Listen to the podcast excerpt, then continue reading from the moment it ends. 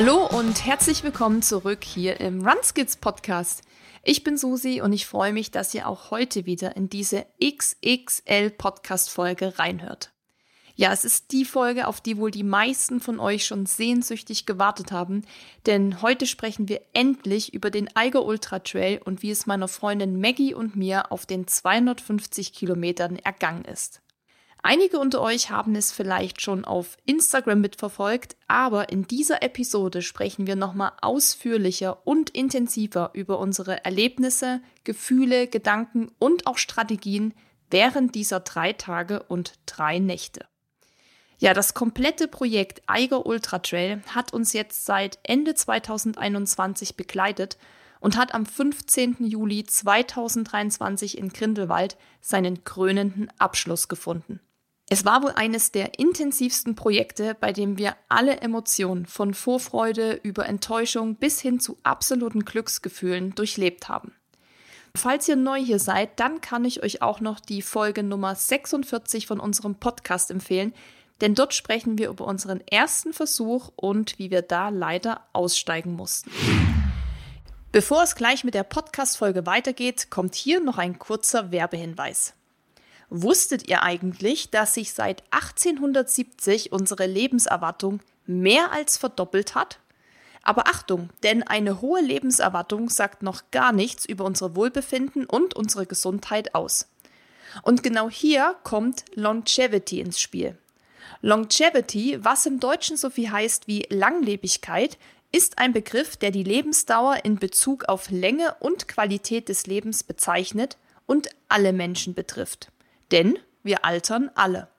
Aber die Art und Weise, wie wir altern, kann durch unseren Lebensstil, unsere Ernährung und medizinische Versorgung beeinflusst werden. Ein Unternehmen, was das Streben nach einem langen und gesunden Leben unterstützen will, ist das Schweizer Unternehmen Avea, die sich auf die Entwicklung innovativer Nahrungsergänzungsmittel für Langlebigkeit und optimale Gesundheit spezialisieren. Und auch wir Läufer wollen bis ins hohe Alter fit und gesund bleiben, ja, und wenn möglich auch noch unserem Lieblingssport nachgehen. Da aber gerade Muskeln und Gelenke beim Laufen gut beansprucht werden, ist Regeneration besonders wichtig. Und diese können wir zum Beispiel durch das richtige Supplement wie den Mobilizer von Avea beschleunigen. Inhaltsstoffe wie Hydrokurk und Kiefernrinde haben entzündungshemmende und antioxidative Eigenschaften, die Muskeln und Gelenkschmerzen lindern und den Muskelkater reduzieren. Übrigens, das Extrakt der Kiefernrinde verbessert auch die Sauerstoffaufnahme der Muskeln und die Durchblutung, was zu einer optimierten körperlichen Leistungsfähigkeit führen kann. Ja, und für den Mobilizer haben wir übrigens auch wieder ein Angebot für euch. Mit dem Code RUN gibt es unter www.avea-live.com slash runskills zusätzlich 15% Rabatt auf alle Abo-Modelle des Mobilizers. Das heißt, ihr spart 25 anstatt 10% auf eure erste Bestellung Zusätzlich spart ihr 30 anstatt 15 Prozent auf das vierteljährliche Abo und 40 anstatt 25 Prozent auf das jährliche Abo. Den Link und den Code dazu packen wir euch natürlich wie immer in die Show Notes. Jetzt wünsche ich euch aber erstmal viel Spaß und auch ein bisschen Durchhaltevermögen bei den nächsten gut drei Stunden und gebe nun ab in das Gespräch mit Eileen, Maggie und mir. Sehr schön. Susi ist ausgezogen. Maggie hat ihr Handy zur Seite gelegt. Wir können starten. Hallo, ihr beiden. Servus. Hallo, hallo. Na, ne, ich würde sagen, was ist denn das jetzt? Zwei Wochen oder eine Woche nach eurem Abenteuer? Zehn Tage. Zehn Oha. Tage. Zehn Tage, nachdem wir. Maggie führt Strichliste nach Eiger Zeitrechnung. Ab Eiger ist es Zeitrechnung wie vor Christi oder nach Christi ist vor Eiger oder nach Eiger. Ich hätte jetzt eher mehr so Neujahr gesagt, aber passt auch ganz gut. Dann beginnt für euch jetzt ein neues Leben? Ja, nein. das alte Verrückte geht weiter. So kann man es Das alte Verrückte sagen. geht weiter. Genau. Und so viel können wir schon weg, vorwegnehmen. Eiger ist ja gerade schon gefallen. Ihr beide habt zum zweiten Mal euch der Herausforderung gestellt, den Eiger Ultra Trail anzunehmen und ich glaube, man muss wirklich überhaupt nicht auf Instagram sein, um es nicht mitgekriegt zu haben, aber ihr habt es geschafft. Ihr seid durchgekommen, ihr habt wirklich 250 Kilometer durchgelebt. Und das war wieder Wahnsinn. Wir haben Sturm, wir haben äh, Kuhstallbesuche, wir haben Hitze, wir haben wieder alles mit dabei. Aber erstmal herzlichen Glückwunsch an euch beiden. Also das war ja der Wahnsinn. Danke, vielen, danke. Vielen Dank. Und wir freuen uns natürlich sehr, dass wir es geschafft haben. Wir haben jetzt gerade schon die Arme hochgerissen. Man sieht yes. es nicht, aber wir freuen uns immer noch sehr, dass wir es gepackt haben und sind sehr glücklich darüber. Es war auf jeden Fall äh, aus der Run Skills Community, glaube ich, das Highlight Race. Wir haben da alle drauf gewartet, eigentlich seit letztem Jahr. Denn letztes Jahr, als ihr es probiert habt, seid ihr nicht durchgekommen, sondern bei Kilometer 176 musstet ihr aussteigen. Probleme waren die Verpflegung, die einfach nicht in Susis Bauch rein wollten oder durch den Mund rein wollten. Und auf jeden Fall Müdigkeit und Schlaf. So, aber erstmal, bevor wir jetzt anfangen mit den ganzen Problemen und wie es heute war, machen wir erstmal kurz Basisfakten. Was ist der Eiger Ultra Trail? Das sind 250 Kilometer um das Jungfrau Aletsch herum oder den äh, Eiger Trail Gebirgsgedöns rum. Jetzt fallen mir die Worte nicht ein. Ums Eiger Aletsch Massiv kann man, glaube ich, so. Dankeschön. Sehr genau. Einmal drumherum. Einmal drumherum. Es sind 250 Kilometer und 18.000 Höhenmeter, was kaum vorstellbar ist, wie viele Höhenmeter es sind. Start und Ziel ist Grindelwald. Das war letztes Jahr so. Das ist dieses Jahr so gewesen. Das sind erstmal so die Basisfakten.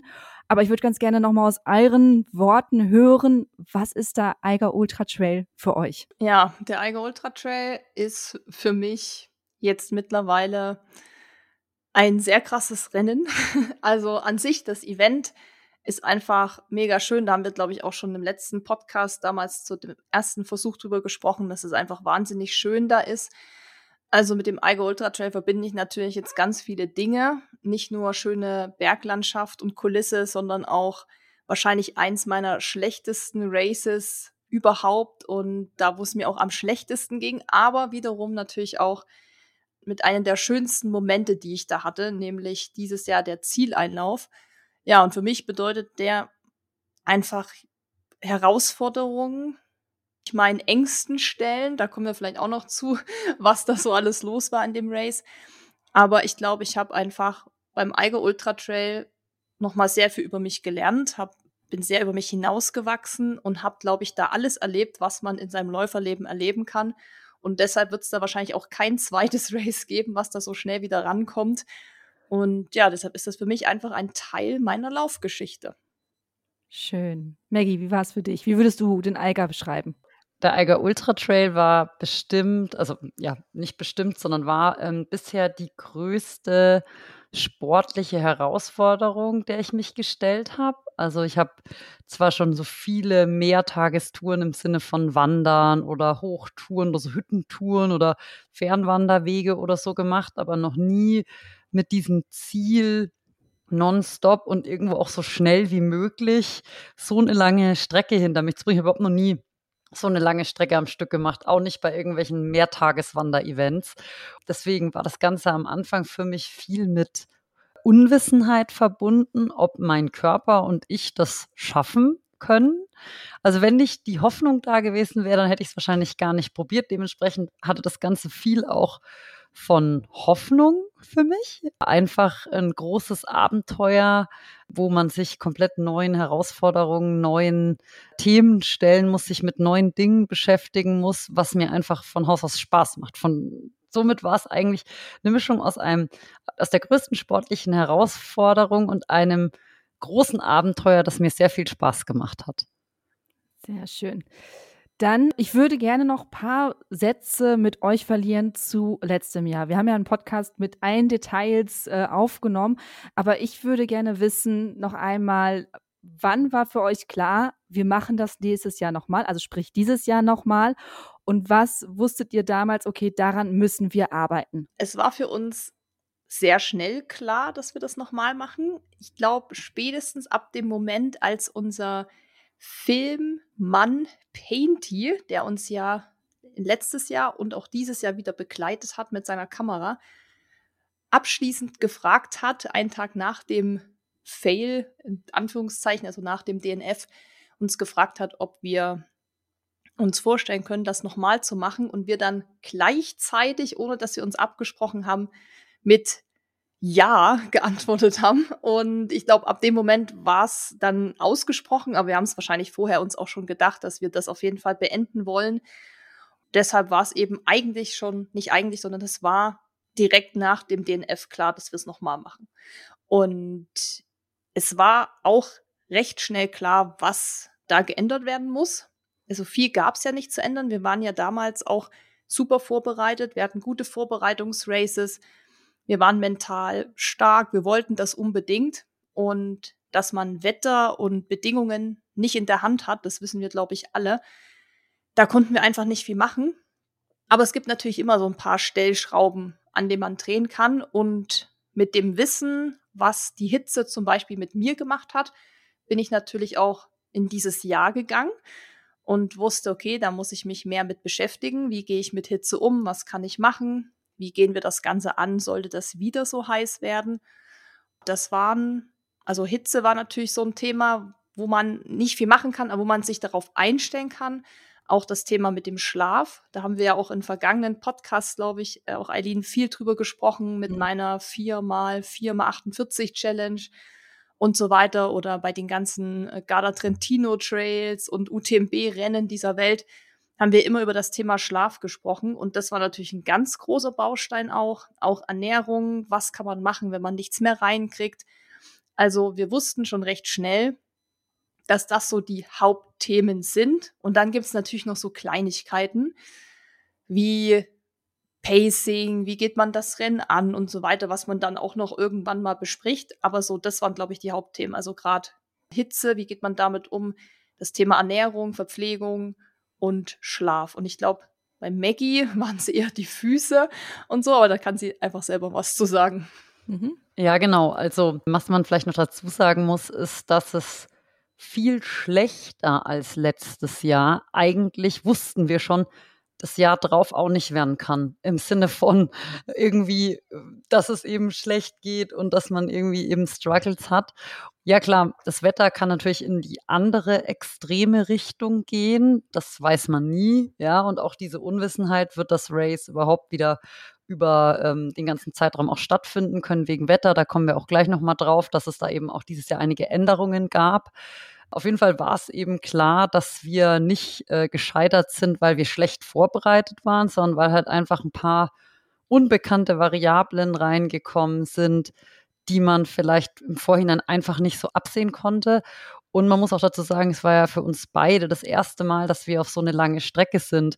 Je mehr man sich damit beschäftigt, desto mehr sieht man ja auch Dinge so in Betracht, die eben für sowas wie 50 oder 100 Kilometer noch gar keine Rolle spielen. Ja, nämlich bist du nach irgendwie zwei Tagen vielleicht einfach grunderschöpft oder so, weil irgendwie Bedingungen dazu führen.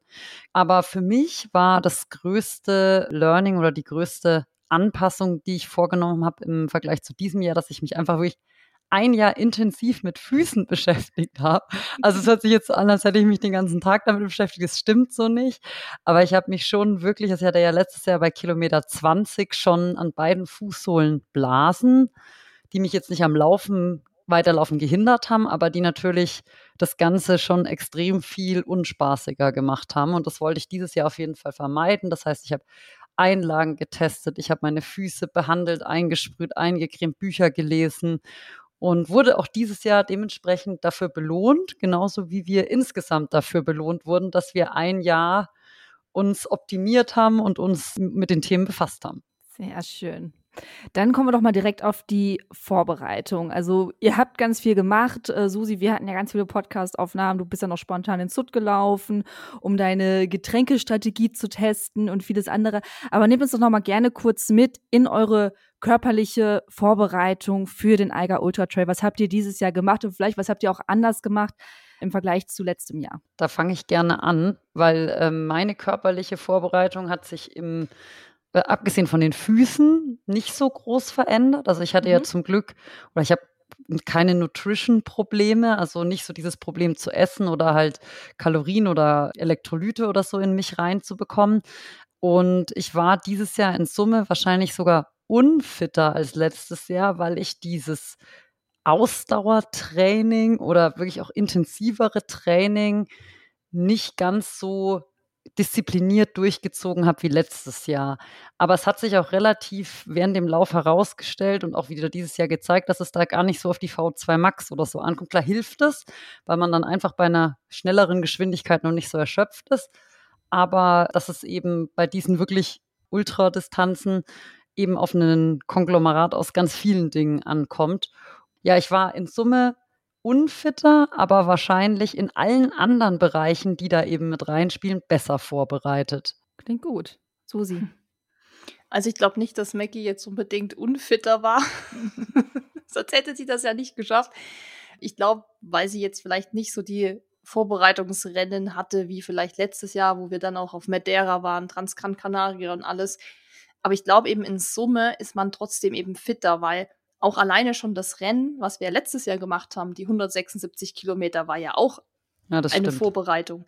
Und das Ganze, was man dann in dem Jahr gemacht hat, wir haben ja nie aufgehört, uns zu bewegen. Und ich glaube, das ist so auch der Key für solche Distanzen ab einer gewissen Kilometerlänge, die man jetzt gerade jetzt noch nicht so, würde ich jetzt nicht gerade so definieren, ab wann das ist, aber bei 250 ist es auf jeden Fall so, dass es nicht darauf ankommt, was du die letzten drei Monate gemacht hast, sondern was du die letzten Jahre gemacht hast.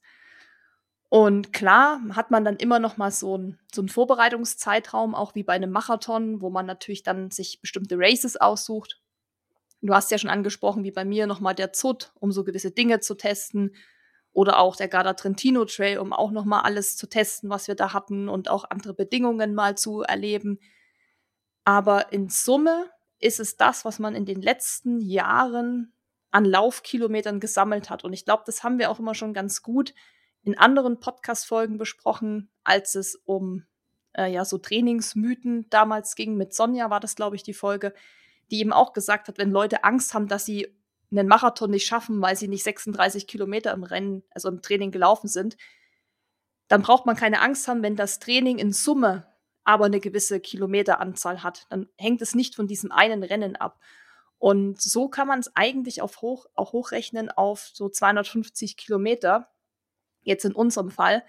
Es ist einfach wirklich viel Erfahrung, die man sammelt. Und wir haben es, glaube ich, dieses Jahr extrem gemerkt, dass je öfter man das macht, und wir haben das eben jetzt auch noch nicht 20, 30 Mal gemacht, man mhm. immer routinierter wird. Es wird auch immer irgendwo in Anführungszeichen leichter, weil man natürlich viele Dinge schon weiß, vieles im Vorfeld schon mal so organisieren kann, dass einem das gewisse Dinge nicht passieren. Man weiß, mit was hat man zu strugglen und so weiter. Deshalb glaube ich eben, ist Maggie auf jeden Fall eben eigentlich noch fitter gewesen. So, weil ja, sie hat ja in aus, dem ja. aus dem Aspekt hast du ja. natürlich recht. Ist richtig. Du hast vielleicht eben nicht gezielt gesagt, okay, ich mache jetzt noch mal da ein Vorbereitungsrennen, genau. da mache ich noch mal irgendwie gehe ich auf Bestzeit, da mache ich noch mal Höhenmeter oder so, ja. äh, speziell oder spezifisch. Aber du wusstest ja schon in Summe habe ich es natürlich drauf. Und so würde ich es bei mir auch zusammenfassen. Klar, das Thema mit der Challenge zum Beispiel war damals für mich ja auch einfach nur um Müdigkeit und sowas zu trainieren. Aber das war das, was wir ja anfangs schon gesagt haben. Das war einfach ein Learning aus letztem Jahr. Und das war einfach ein Teil dieses, dieses Prozesses, dass ich das dann mit aufgenommen habe. Das heißt, bei mir ging es auch gar nicht so krass um Kilometer und Höhenmeter schruppen, sage ich mal, dass man das jetzt abreißen muss, sondern halt wirklich gucken, okay, Schlaf ist mein Thema, also wie kann ich jetzt vielleicht Schlaf trainieren oder was kann ich da machen? Oder Ernährung ist noch ein Thema, was kann ich da trainieren? Ich glaube, das dann in Summe hat schon dazu geführt, dass wir es dann am Ende auch wirklich gut geschafft haben. Lass uns mal diesen Punkt Vorbereitung so ein bisschen abschließen und mal in die ja, auch Vorbereitung, aber mehr in die Strategie reingehen. Ihr habt euch vorher Gedanken gemacht zu eben zu Schlaf, zu Körperlichkeiten, das dröseln wir gleich nochmal auf, zu Verpflegung etc., Equipment. Ich würde sagen, wir fangen mit den einfachsten Sachen an. Vorbereitung, Strategie, Equipment. Was hattet ihr dabei? Habt ihr irgendwas anders gemacht im Vergleich zu letztem Jahr? Also, ich fange vielleicht mal mit, mit Equipment an äh, mhm. und mit so allem, was wir abseits von Verpflegung dabei hatten, weil die Susis, glaube ich, nach diesem ganzen Ausprobieren und sich mit, mit sämtlichen Sachen zu beschäftigen, eher der Verpflegungspro als ich. Da musste ich ja nicht so viel dran drehen. Mhm. Also Equipment hatten wir eigentlich das, was uns letztes Jahr auch schon gute Dienste erwiesen hat, würde ich sagen. Also wir sind eigentlich bei ähnlichen Schuhen gewesen. Wir hatten wieder Stöcke mit. Wir hatten, ich sag mal, Rucksack etc., unsere Ausstattung hatten wir alles mit, worauf wir geachtet haben, nachdem wir beim Garda Trentino Trail eben so krass von diesem Kälte-Thema überrascht wurden, war eben, dass wir auf jeden Fall immer genug warme Sachen dabei haben weil den Garda Trentino Trail hätten wir nicht geschafft, wenn wir uns nicht warm hätten anziehen können. Ich meine, das war jetzt zum Glück beim Eiger nicht der Fall. Letztes Jahr war es ja mega heiß. Dieses Jahr war es eigentlich ähm, am Anfang auch schon kalt. Ja, doch. Also mit dem Regen und äh, Gewitter und Wind eher kühl, aber nie so kalt, dass man jetzt da eine Daune oder eine Regenhose gebraucht hätte. Aber wir hatten es auf jeden Fall mit und es gibt natürlich Sicherheit, dass man das auch beim Garda Trentino schon mal probiert hat, dass man im Notfall sich eben echt dick einpackt, mhm. äh, gerade nachts. Und aber ansonsten hatten wir eigentlich so, was unsere Ausrüstung, unser Equipment anging, die wirklich auch in vielen Races erprobten Sachen dabei. Also da gab es auch wenig, was wir lernen mussten. Das hat eigentlich auch letztes Jahr schon ganz gut funktioniert. Ich für mich eben andere Einlage. Aber ansonsten, glaube ich, oder Susi, hatten wir vom Equipment das mit, was wir letztes Jahr auch hatten. Ja, das hat es sogar relativ leicht gemacht, finde ich, beim Packen, weil wir hatten eben wieder genau die gleiche Stirnlampe. Da hat sich so in einem Jahr auch jetzt nicht so viel getan, dass da jetzt irgendwie die neue Stirnlampe auf den Markt kam, die man jetzt unbedingt haben musste, weil jetzt noch besser ist. Wir wussten eben auch mit den Powerbanks und so, wie viel man da braucht und Kabel und so. Das war alles noch recht frisch, auch eben vom Garda Trentino Trail oder auch bei mir vom UTMB. Das ist dann irgendwann immer das Gleiche. Du hast immer das gleiche Setting sozusagen dabei. Und ähm, ja, Stöcke haben wir, glaube ich, beide andere gehabt, nochmal leichtere. Klar, man versucht ja dann irgendwann auch, also irgendwann sind die alten Sachen ja auch mal hinfällig oder so, müssen mhm. mal ausgetauscht werden. Rucksack hatten wir jetzt das gleiche Modell wie letztes Jahr, nur eine neuere Auflage. Aber da wussten wir eben auch schon, dass wir mit dem super klarkommen. 15 Liter waren das. Da weiß ich, kamen viele Fragen aus der Community, wie groß der Rucksack war. Wir hatten einen kennengelernt, einen Holländer, der hat neben uns gewohnt. Der hatte, glaube ich, 12 Liter. Also das scheint auch zu gehen, je nachdem natürlich, wie viel Essen man dabei hat. Wir eben mit unserer Daune, das nimmt natürlich schon viel Platz weg, aber im Zweifel habe ich das lieber alles dabei, weil wir eben, wie es Maggie gesagt hat, beim Garda Trentino gesehen haben, dass wir am Ende alles gebraucht haben, was wir drin hatten. Deshalb sind wir eben auch genau wieder bei diesen 15 Litern geblieben. Mhm. Genau, auch Schuhe, Klamotten, ähnlich wie letztes Jahr, nur halt dann ein aktuelleres Modell jeweils. Socken auch, also ja, und das hat sich auch gut bewährt. Ne, sagt, also weiß man ja, wenn man das, wenn die Stirnlampe, mit der komme ich so klar schon seit sieben, acht Jahren tatsächlich und ich habe bisher keine bessere gefunden. Also ja, never change a running system, ne? Ja, also wenn natürlich irgendwann mal die Stirnlampe kommt, die jetzt noch leichter ist und noch heller und noch toller und so, dann tauscht man es wahrscheinlich mal aus. Aber ansonsten renne ich eben seit sieben Jahren mit der gleichen und bin super zufrieden mit der. Und äh, so haben wir das beide gemacht und das hat äh, super funktioniert. Und auch da, glaube ich, kann man sagen, ist Erfahrung im Endeffekt das A und O, was einen halt auch vieles erleichtert. Also ich weiß noch damals, als wir dafür gepackt haben, hatte man auch so, oh ja, Gott. Welches Longsleeve, ein dickes, ein dünnes, dieses Material, jenes Material. Also da gibt es ja eben auch nicht nur, Longsleeve ist ja nicht gleich Longsleeve oder nee oder äh, tight ist tight oder, oder Regenjacke ist Regenjacke. Da gibt es ja auch wieder verschiedene. Nimmt man dann die dünnere, die dickere? Nimmt man dann die Farbe oder die? Oder wie macht man es dann? Ich glaube, das ist dann wirklich die Summe der Erfahrungen, die dazu führen, dass es am Ende relativ schnell geht und das dann für uns auch gar nicht mehr so der Akt ist, wie es dann letztes Jahr zum Beispiel war. Wie viele Garnituren hattet ihr jetzt dabei? Weil ihr hattet ja auch die Live-Bases, wo ihr eure Backdrops hattet. Lass mich kurz sagen. Ja, ja, lass mich noch eine sorry. Sache dazu sagen. Also ja. wenn man auch sieht, verglichen, was wir letztes Jahr da alles für Zeug mitgeschleppt hatten, weil wir dachten, oh, wir sind auf alle Eventualitäten vorbereitet und irgendwie von allem viel und so. Ich meine, lieber zu viel als zu wenig, aber ich glaube, wir hatten beide dieses Jahr nicht mal die Hälfte von dem mit, also so unnützes Zeug, was man am Ende dann eh nicht hernimmt. Am Ende ist es einem dann auch wurscht, ob man das blaue oder das grüne Longsleeve anzieht. Klar, wenn man noch ein Korn hat, dann achtet man vielleicht drauf, dass es zusammenpasst, aber wir hatten so viel Zeug letztes Jahr mit, also auch keine Ahnung, Arzneimittel, immer eine ganze Packung, irgendwie Tabletten gegen Durchfall, 30 Tabletten, ja, da brauchst du vielleicht, wenn überhaupt mal eine, weil wie viele Leute haben in drei Tagen zehn Tage lang Durchfall oder so. Also wir haben es. Ah, Maggie spricht, Maggie spricht jetzt von den, von den Dropbacks und Ach, nicht von dem, was wir im Rucksack hatten. Also wir hatten jetzt nee, keine 30 Sorry. Tabletten ja, nein, nein, aber nee, genau, aber was wir insgesamt überhaupt mitgeschleppt mhm. haben nach Grindelwald, hat sich einfach extrem reduziert. Das war eben auch dem Learning geschuldet, dass wir zum Beispiel beim Garda Trentino Trail hatten wir nur unsere Dropbacks, hatten wir keine Crew, da konnten wir genau das reinpacken, was in eins und Bag ging, was da mitgewandert ist. Also wir haben gelernt. Ja, deine Frage nochmal, Eileen. Ja, sorry, das wollte ich nicht sagen. Ich wollte einfach nur wissen, wie viele Garnituren und Schuhe vor allem ihr dabei hattet und Socken, weil was ich ja jetzt schon weiß, ihr habt häufig Schuhe und Socken gewechselt. Ich habe das mal gezählt. Ich weiß es zumindest, was Schuhe und Socken angeht. Also ich habe dreimal die Schuhe gewechselt und mhm. zehnmal die Socken. Mhm. Und das war auch für mich ein Riesen-Learning nach Garda Trentino. Also an dieser Stelle vielleicht mal Danke an Garda Trentino, dass das Wetter so mies war, weil es hätte sein können, dass ich dann nicht so da gut vorbereitet gewesen wäre ohne diesen Lauf.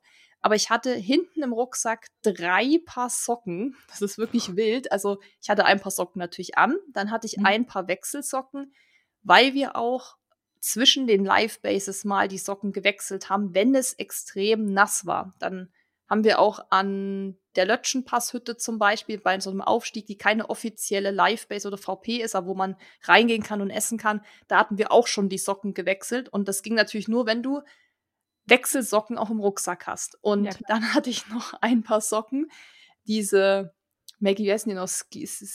Sealskin, so wasserdicht Sealskin, so wasserdichte. Die habe ich so für alle Fälle mal eingepackt. Das sind so voll die fetten Socken. Eigentlich auch für meine Verhältnisse eher unbequem, weil ich mag ja die ganz, ganz dünnen Knöchelsocken. Das mhm. sind so meine Favorites. Aber ich dachte mir, wenn das wirklich so richtig schüttet, so schlimm, dass wirklich du auch mit Wechseln die Füße nicht trocken bekommst und das wirklich dann ausartet wie im Gardasee, hatte ich die halt vorsichtshalber eingepackt. Und dann hatte ich noch ein paar Socken dabei mit Enkelsupport, also mit Knöchelunterstützung, weil mhm. ich ja beim Gardasee mir doch den Knöchel geprellt habe von meinem eigenen Schuh. Und das war mhm. ja auch ein riesiges Thema. Maggie meinte dann auch zwischendurch manchmal, was machen eigentlich deine Knöchel? Und ich so, nichts. Es war wie weggeblasen. Das war echt krass.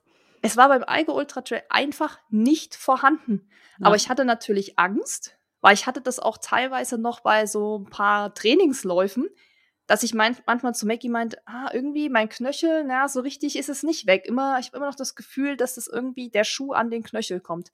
Und da habe ich mir dann so Last Minute so Socken bestellt. Auch relativ dick, also auch nichts, was ich eigentlich mag, die aber so ein krasses Gelpad um den Knöchel haben.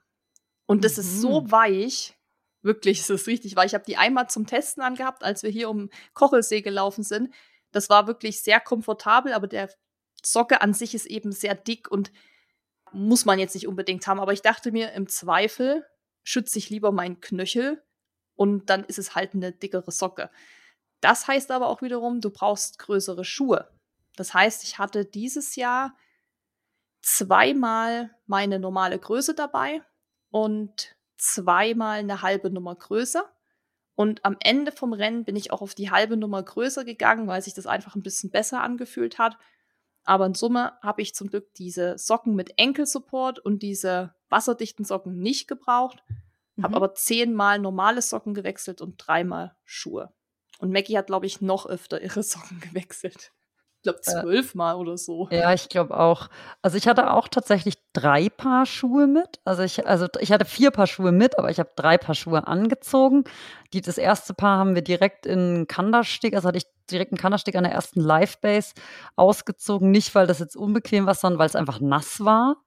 Dann das zweite Paar Schuhe auch in der gleichen Größe, also 40,5 angezogen. Leider wurden die dann auch in der zweiten, in der ersten Nacht von diesem Platzregen direkt wieder nass, aber dann hat es ja zum Glück aufgeklärt, dann sind die auch wieder getrocknet am nächsten Tag.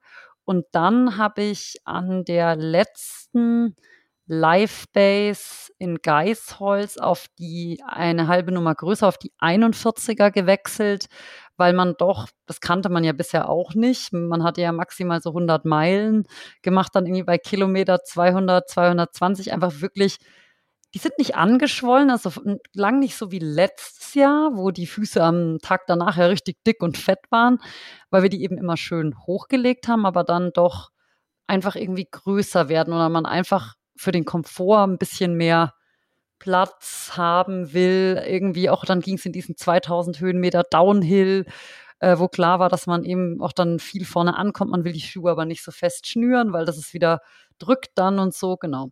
Aber drei Paar Schuhe und ich glaube, bei mir waren es zwölf Paar Socken, weil ich eben auch wirklich wie so ein ja, mit Adleraugen versucht habe zu vermeiden, dass ich halt irgendwie Blasen, Hotspots oder sonst was krieg.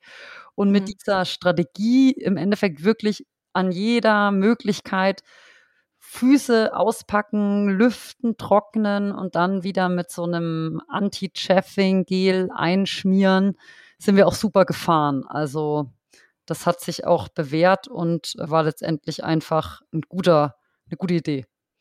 Okay, das wäre nämlich jetzt meine nächste Frage gewesen. Womit habt ihr eure Füße eingecremt? Weil ich habe nur immer wieder gesehen, eingecremt, eingecremt, eingecremt. Ja, da spricht der Fußgott. Moment. ähm, also es gibt natürlich tausende Anti-Blister-Creams und Pasten, mit denen man sich da einschmieren kann. Ich habe da irgendwann mal mir vor Jahren, ich glaube vor fünf Jahren, so aus, den, aus Amerika importiert, so ein Hipster-Produkt, das heißt Trail Toast, gibt es aber aktuell gar nicht mehr in Deutschland was für mich eben super funktioniert, was aber jetzt leider alle ist. Ähm, ich glaube, ich habe es auf Amazon gesehen, ganz kurz. Ich habe es mal gegoogelt, weil die Frage so oft kam bei Instagram, dass ich es mal geguckt habe und ich meine, ich habe es gesehen. Ich will jetzt keine falschen Versprechungen machen, aber. Okay, das muss ich schauen. Oh, das wäre gut. auf jeden Fall können, ja, können die hm. Leute mal Trail Toes einfach googeln und dann werden sie es ja sehen. Genau, also das funktioniert halt für mich. Es gibt aber auch eben Squirrels Nut Butter, was jetzt hier so ein bisschen verbreiteter ist. Oder man nimmt auch einfach Hirschtalg oder einen möglichst dick pastig, flüss, dickflüssig pastiges ähm, Anti-Chaffing-Produkt. Also meine Erfahrung ist, je besser das sozusagen einzieht und je, je dünner das ist, desto schlechter hält es am Ende Wasser ab. Also du musst ja was nehmen, was auf einer Lipidbasis ist, damit eben die äußerste Hautschicht geschützt wird vor, vor Wasser. Und desto schlechter ist auch die Eigenschaft, dass eben diese Reibung weggenommen wird. Also ich sag mal, da gibt es wirklich tausend Sachen. Ich glaube, da muss man auch so ein bisschen rumprobieren, was für einen selber halt gut funktioniert.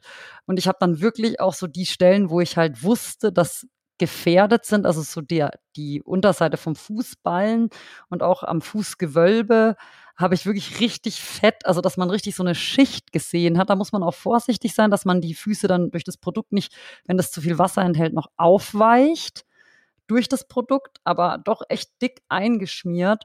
Und ähm, das hat mir wirklich auch ähm, das erspart. Ich hatte wirklich Zero Blisters in Kombination mit den Socken, die eben gut gepasst haben und die einfach auch keine Falten schlagen dürfen und so weiter, aber auch nicht zu eng sein dürfen, weil sonst drücken sie auf die Zähne, da muss man auch rumprobieren.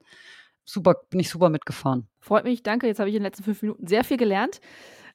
Ich, sonst mache ich es immer mit, mit Hirschteig, da bin, bis, bin, ich bis jetzt ganz gut mitgefahren bei äh, längeren Sachen.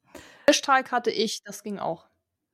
Ging's aber auch? ich glaube, dass die, ja, aber ich glaube, dass das äh, Trail Toast und das Grill Butter, das kriegt man hier übrigens, das kann man hier kaufen in Deutschland. Mhm, da ist so ein Habe ich auch schon mal klein, gesehen. kleines Eichhörnchen drauf, das äh, kennt man ganz gut. Dass das, glaube ich, ja noch ein Ticken besser ist als Hirschtalg. Mein Hirschtalg kriegt man erstmal überall, aber ich glaube, man muss halt auch gucken, es läuft ja nicht jeder 250 Kilometer oder so, wo das dann auf jeden Fall auch ausreichend ist. Was wir aber auch noch gemacht haben, waren, oder das hat meine Mutti immer gemacht, die hat unsere Füße auch sauber gemacht.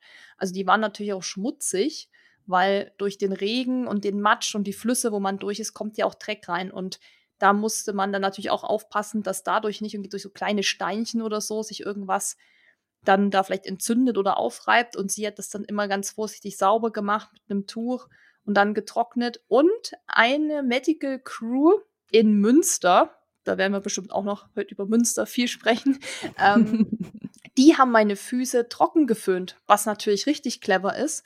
Die haben mir nämlich neue Pflaster ran gemacht für meine Blasen, die ich aufgestochen habe. Da haben die erstmal mit dem Föhn richtig schön das trocken gemacht. Und das ist natürlich auch eine Option. Ich meine, das kann man natürlich nicht bei jedem Race machen. Das geht natürlich nur bei solchen Live-Bases, wo die so ausgestattet sind.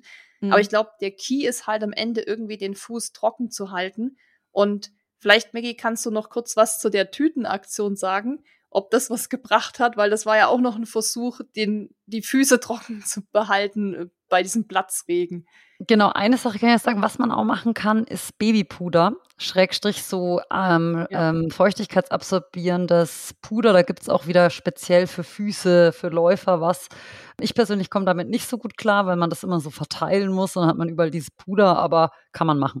Genau, Tüten über die Füße ziehen oder sozusagen eine Tüte über den Socken ziehen und dann den Fuß mit der Tüte in den Schuh rein ist an sich auch keine schlechte Idee, gibt aber zwei Voraussetzungen, dass der Fuß nicht schon nass ist, weil sonst brodelt das Ganze da in dieser Tüte dann vor sich hin. ähm, Biotop. Äh, ja, genau.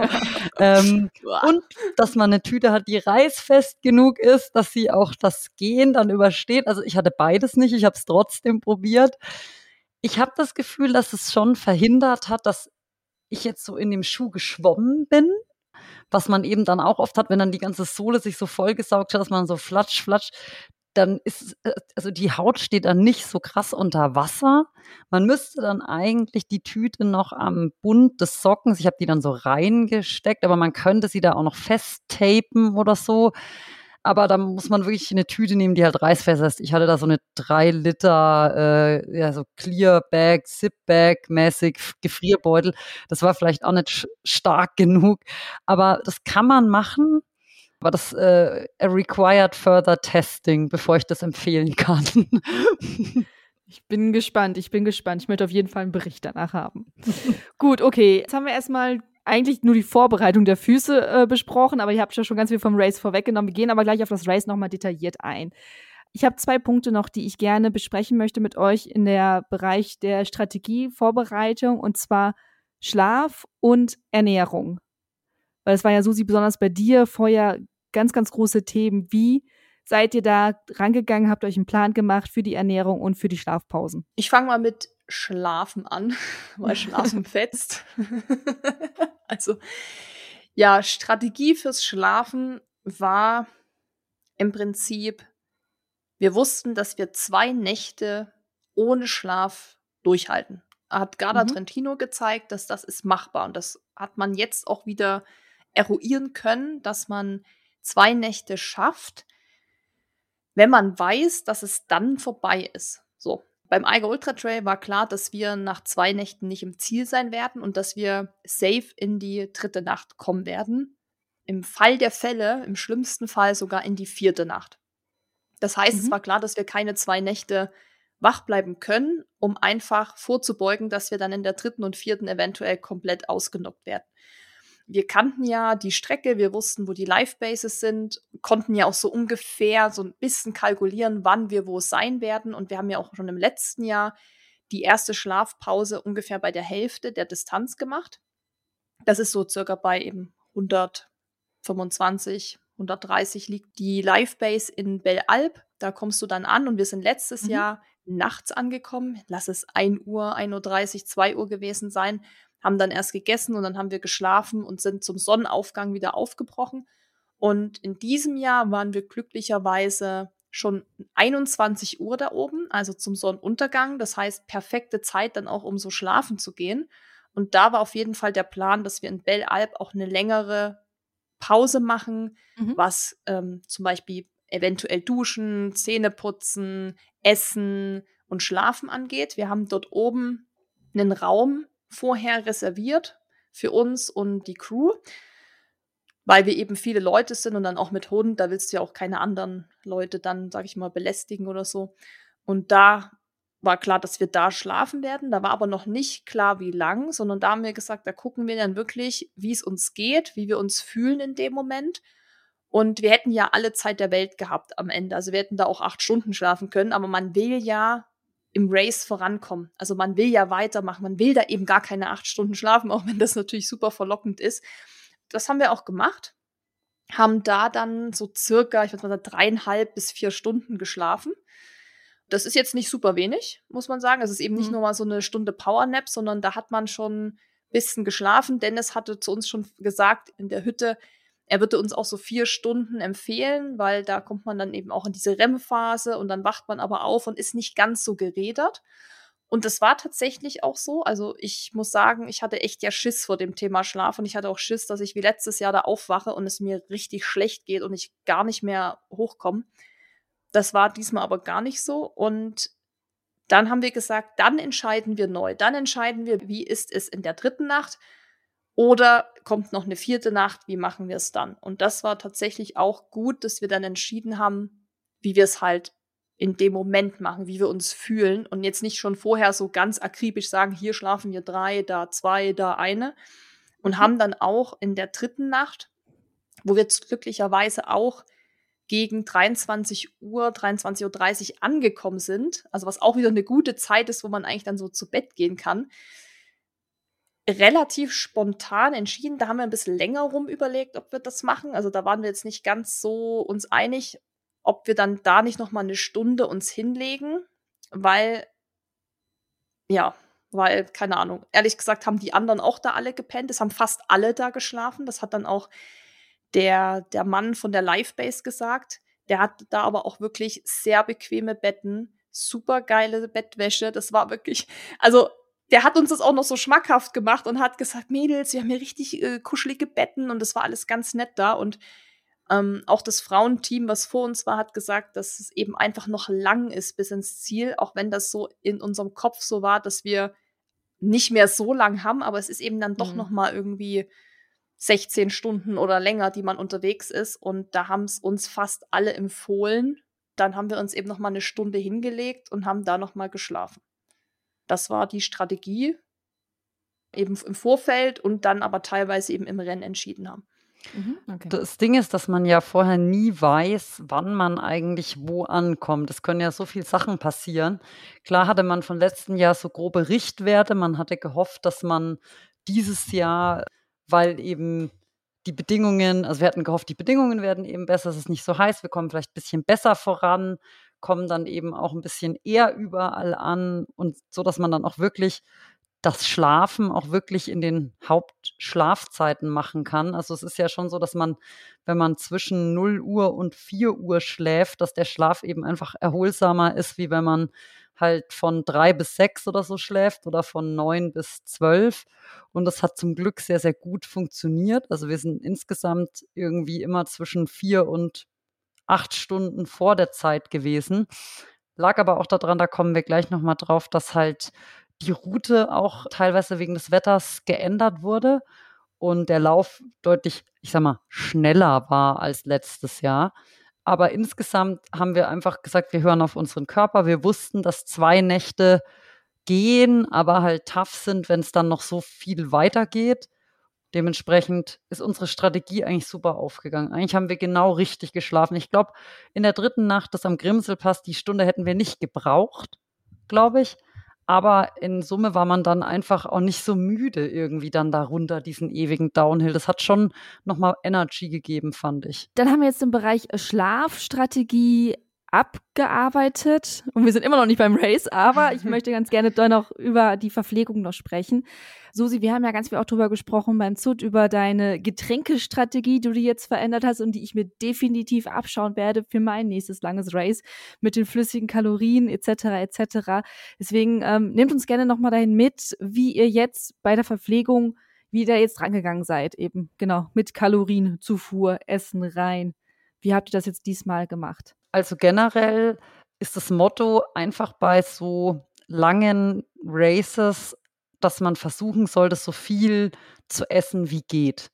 Also natürlich darf man sich auch nicht überfressen, was aber aufgrund dessen, dass man ja immer on the go ist und jetzt nicht irgendwie den Pastateller mit sich rumträgt, sondern halt eben auf die Verpflegung, die man so im Rucksack haben kann, angewiesen ist, jetzt nicht so ein Risiko ist, aber man sollte einfach gucken, dass man vor dem Race natürlich irgendwie gut auffüllt und dann während dem Lauf eigentlich von Anfang an kontinuierlich wirklich futtert. Also das hat bei mir immer gut funktioniert, hat auch dieses Mal wieder gut funktioniert. Man hat natürlich ähm, seine bewährten Produkte dabei. Also das ist so eine Mischung aus Gels, Riegeln, mal einem Käsebrot, was man sich irgendwie am Frühstücksbuffet noch mitnimmt, mal irgendwie einem einem Snack, den es an der VP noch gibt, äh, den man irgendwie noch einsteckt. Ähm, ich hatte noch so eine Tüte, die hatte ich, hat sich auch bei mir bewährt. Ähm, ich nenne es immer M&Ms mit Obstacles, also Trailmix, Studentenfutter mit M&Ms dabei, was man immer so in sich reinschieben kann, was eben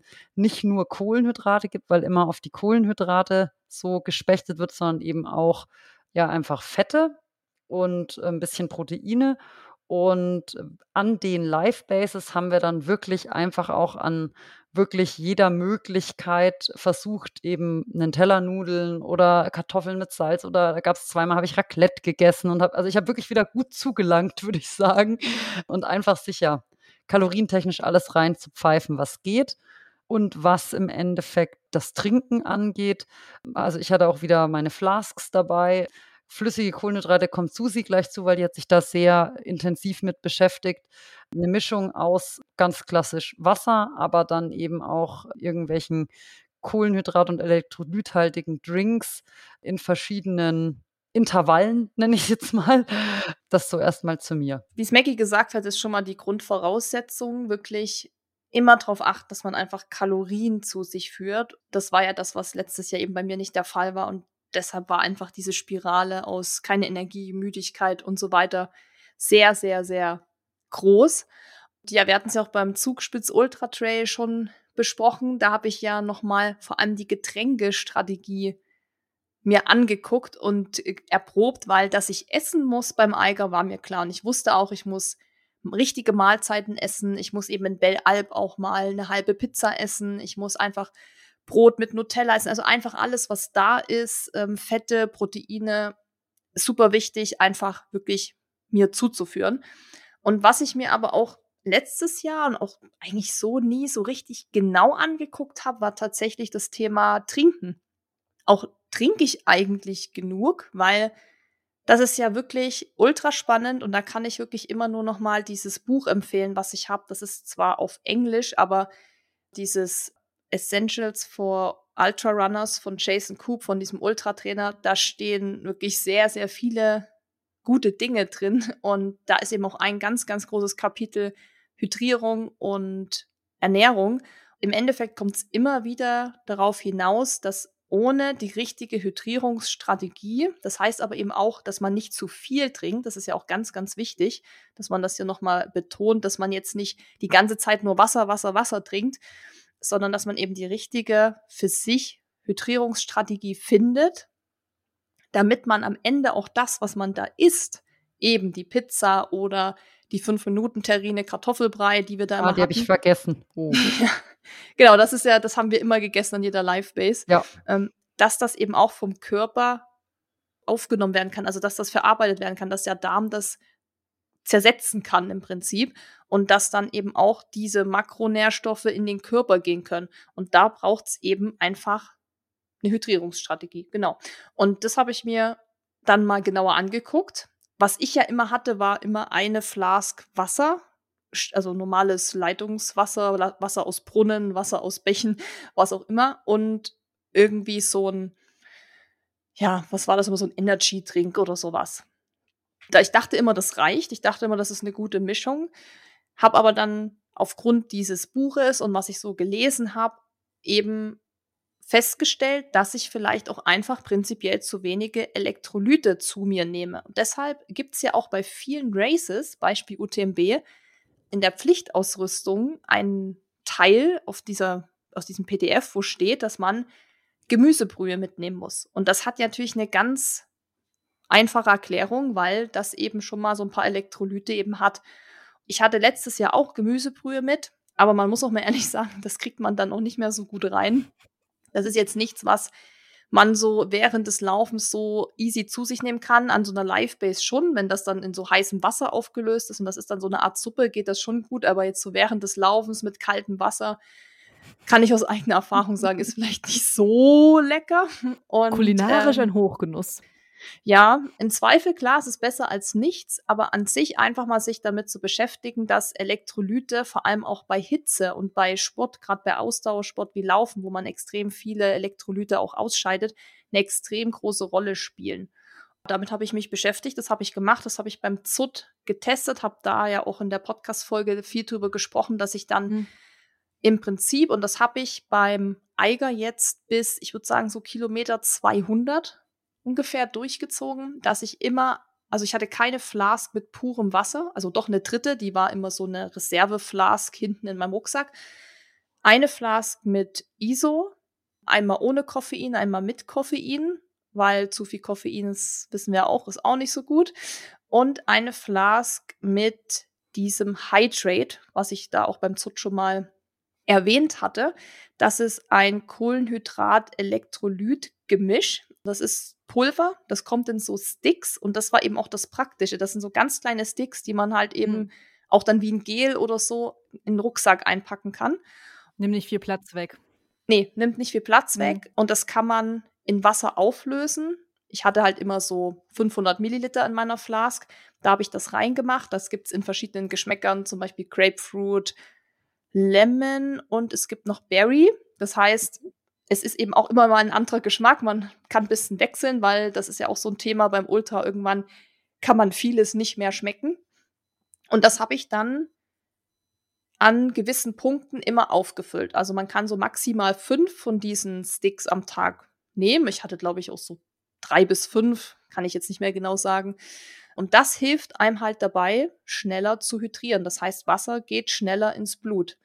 Ich habe das im Training viel getestet, wo es sehr heiß war. Ich habe das getestet beim ZUT und ich habe gemerkt, dass das extrem gut ging. Und ich habe auch viel Feedback von Leuten bekommen, die das aufgrund unserer Empfehlung auch getestet haben, die mir ähnliches eben berichtet haben, gesagt haben, ja, gerade jetzt bei der Hitze im Sommer hat es ihnen eben extrem geholfen, weil man verliert einfach so viele Mineralstoffe und Elektrolyte, wenn das so heiß ist, noch zusätzlich, also eh schon, wenn man schwitzt und läuft, die braucht man aber einfach. Also man braucht einfach Natrium. Das ist ganz wichtig, das ist da eben auch drin. Das habe ich dann so eisern auch durchgezogen. Also ich, so wie Maggie das mit ihren Füßen und ihren Socken durchgezogen hat, so habe ich das mit, meinem, mit meiner Getränkestrategie durchgezogen. Das hat sehr, sehr, sehr gut geklappt. Da bin ich auch sehr stolz drauf, also auf uns beide, dass wir einfach unsere Themen, die wir hatten, so angegangen sind und das auch einfach eisern durchgezogen haben. Egal, auch wenn man manchmal gedacht hat, boah, jetzt wieder Socken wechseln oder jetzt muss ich das wieder auffüllen und so. Es lohnt sich. Zeigt es, denn ihr habt es ja geschafft, das 250 Kilometer Rennen, zu dem wir jetzt kommen. Finally. Wir kommen zum Racetag, beziehungsweise noch kurz davor. Es war ja der geplante Start am 10. Juli um 8 Uhr in Grindelwald. Sollte es losgehen? Sollte. Da kommen wir gleich zu.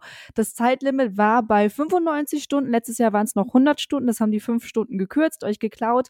Und ihr solltet dann am Sonntag, den 14.07. wieder in Grindelwald ankommen. Ne? Wir hatten ja vorhin, das ist ein Rundkurs. Start Grindelwald, Ende Grindelwald und dazwischen sind ein paar Berge. So, jetzt kamt ihr da an, habt eure Standunterlagen abgeholt. Wie ging es euch emotional? Ich meine, ihr wart wieder da, ihr hattet letztes Jahr ein DNF.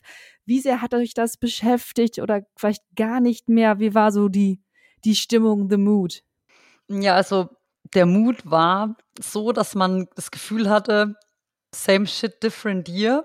Also es war ja, waren ja genau die gleichen Leute dabei wie, wie letztes Jahr, also die Crew und äh, unser Film- und Fototeam. Das waren ja gewohnte Gesichter. Das Ganze hat das so ein bisschen heimelig gemacht. Dann haben wir auch wieder im Eiger Hotel übernachtet, wo wir auch letztes Jahr waren. Und also es hatte viel so, ah, seen that, done that, been there.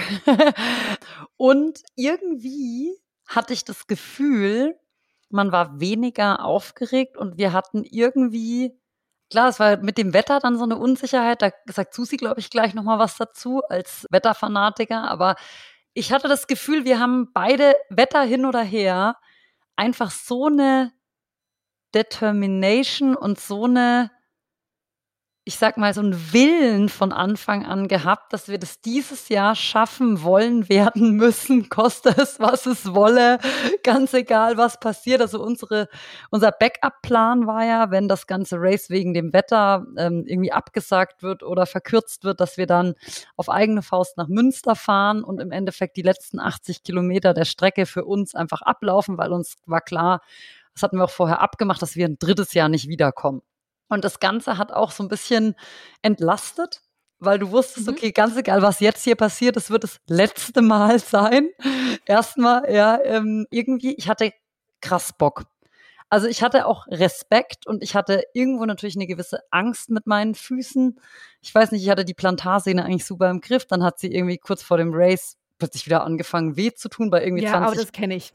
Da Ja. kommen plötzlich die selten Sachen Ja, wieder. So genau, Zwei aber ich mein- vorher. Ich glaube manchmal, das ist auch so ein bisschen Kopf oder so, ich weiß es nicht. Aber ich hatte Bock. Ich hatte auch schon Vorfreude, weil irgendwie ist es eben ein Abenteuer und wir haben ja eben nur das Hier und Jetzt und man muss irgendwie das, was man macht, genießen und man muss da auch Bock drauf haben. Eine Mischung aus Vorfreude, Willenskraft und auch irgendwie Zielstrebigkeit hatte ich so in mir. Susi, wie war es bei dir? Ja, also Wettergott oder wie hast du mich gerade genannt? Wetterfanatiker. Wetterfanatiker.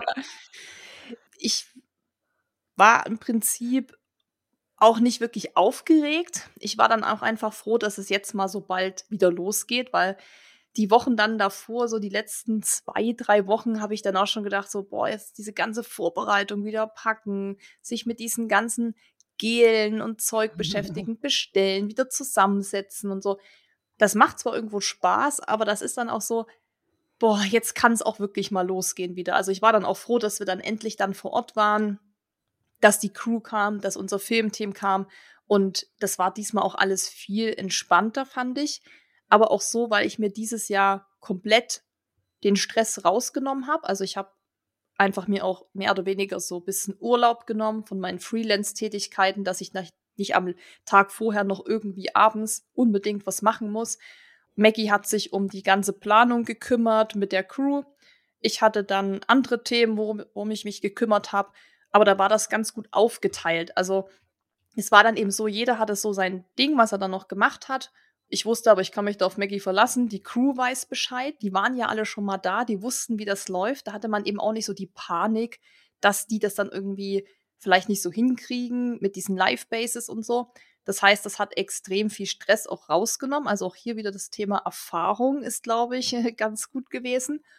Deshalb war ich dann froh und dachte, jetzt bitte kann es losgehen. Warum Maggie das jetzt mit dieser Wettergeschichte angesprochen hat, war, weil das Wetter schon relativ lang, muss ich sagen, für diesen Mittwoch, für diesen Starttag eben schwierig gemeldet war. Und das war schon eine Woche vorher so und zwei Wochen vorher so und es hat sich auch ehrlich gesagt nicht mehr geändert. Nee, es hat sich auch be be bewahrheitet, dass es schittig wird. Das ist so ein Thema, wo ich mich dann, ich habe mich da nicht verrückt gemacht, aber ich habe natürlich schon drüber nachgedacht und habe mir gedacht, ey komm, wenn die jetzt wegen diesem Wetter dieses Race verkürzen oder halb absagen oder auf irgendwann verschieben oder so, oh nee, weil das ist wieder Liebe, sowas. Woche, ja. liebe Leute, wir starten eine Woche später. Kommt doch mal wieder.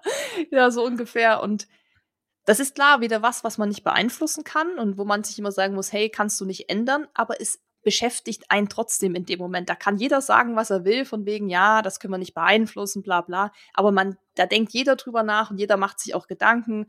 Mir hat es aber geholfen zu wissen, dass wir eben diesen Plan B in der Tasche haben, dass wir im Zweifel eben nach Münster fahren und dann das Race für uns sozusagen selbst beenden.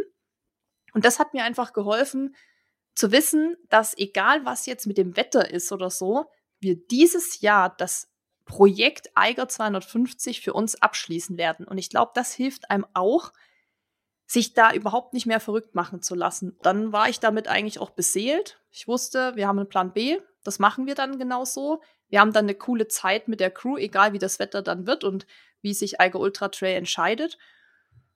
Da war ich dann dementsprechend gut drauf. Ich war auch sehr ausgeruht. Ich habe viel geschlafen. Ich glaube, das war auch ein großer Punkt, den ich geändert habe zum letzten Jahr. Dann war ich zumindest, also ich war bereit, Maggie war auch bereit. Ich glaube, es waren alle bereit. Auch die Crew, die, die haben auch gesagt, dieses Jahr schafft ihr das safe. Wir spüren das. Wir wissen das. Ihr geht hier auch, glaube ich, nicht weg, ohne das zu beenden. So. Ja, genau so. genau so war eigentlich, äh, war auch das Feeling. Es war eine gewisse Anspannung da, klar, weil wir haben ja einen Film gedreht und hin oder her.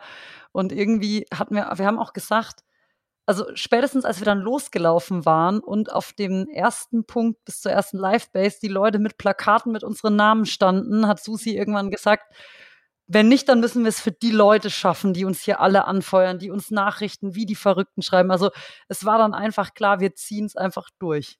Lass uns schnell zum Start noch schnell springen, denn da gab es ja schon die erste Änderung. Es hat sich ja ein paar Sachen verändert während des Races. Starten solltet ihr eigentlich um 8 Uhr und es wurde dann verschoben auf 10 Uhr wegen Wetter. Nehmt uns mal bitte mal mit. ja, also es ist ja selten, dass eine Startzeit wegen Wetter nach hinten verschoben wird.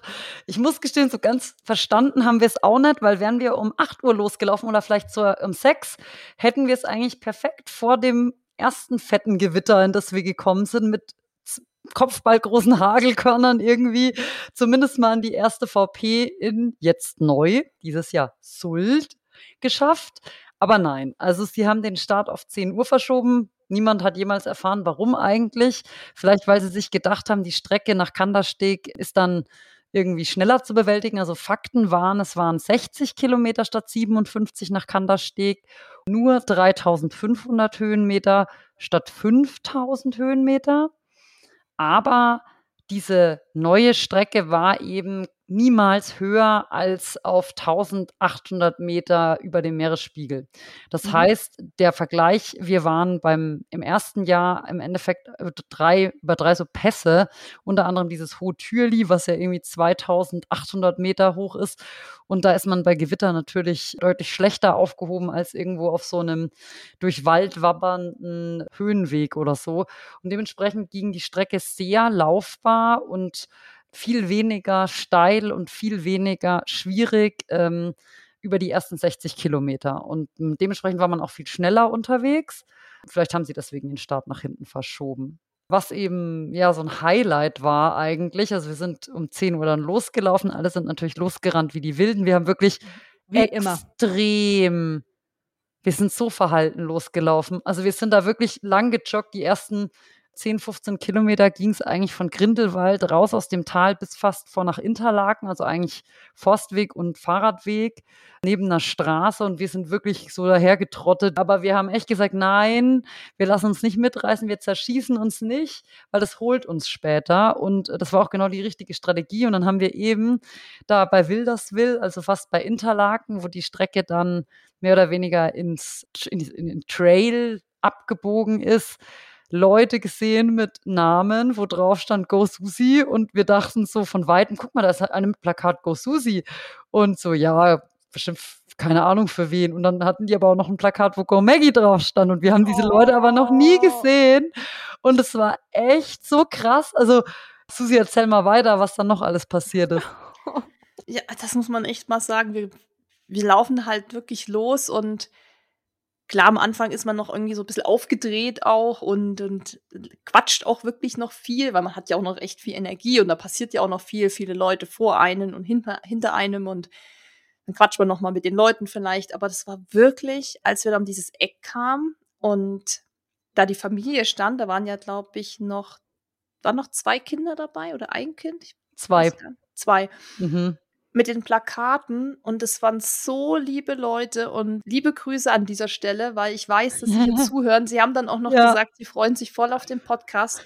Wirklich, die hatten Tränen in den Augen und, und das war so alles eh so aufregend, weil am Anfang ist man ja noch so ein bisschen drüber. Also es geht ja, jetzt ja. los, jetzt hat man schon die ersten 15 und irgendwie jetzt geht das Race los und dann, dann stehen da für einen erstmal natürlich fremde Menschen, wo man sich auch denkt, warum, also die kommen wegen dir extra dahin gefahren. Also die, man, die planen das ja auch, basteln Schilder. Ich meine, das muss man sich auch mal vorstellen. Da sitzen die dann zu Hause und schneiden das aus, schreiben das drauf. Und das war für uns, das war, glaube ich, so, wie es Maggie gesagt hat, der Punkt, wo ich dann später gesagt habe, egal was hier passiert, für diese Leute, für diese ganzen Menschen, die uns anfeuern, die uns, das war ja wirklich ohne Scheiß, das, das das hat wirklich den Rahmen gesprengt. Sowas habe ich auch noch nie erlebt. Mm Wie viele Nachrichten, wie, wie viele Leute über alle möglichen Plattformen uns geschrieben haben oder was auch immer.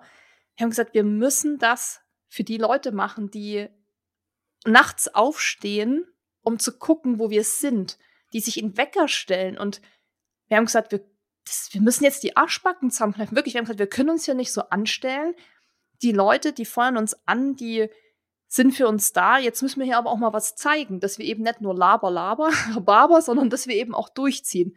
ich glaube, das war auch mit einer meiner Highlights auf der ganzen Strecke, als wir die gesehen haben mit den Plakaten und uns auch erstmal nicht angesprochen gefühlt haben, weil wir dachten, ja, nee, Go da Susi, ja, ja, welche Susi? ja, Maggie noch so, wer heißt wohl noch jemand Susi? Ja.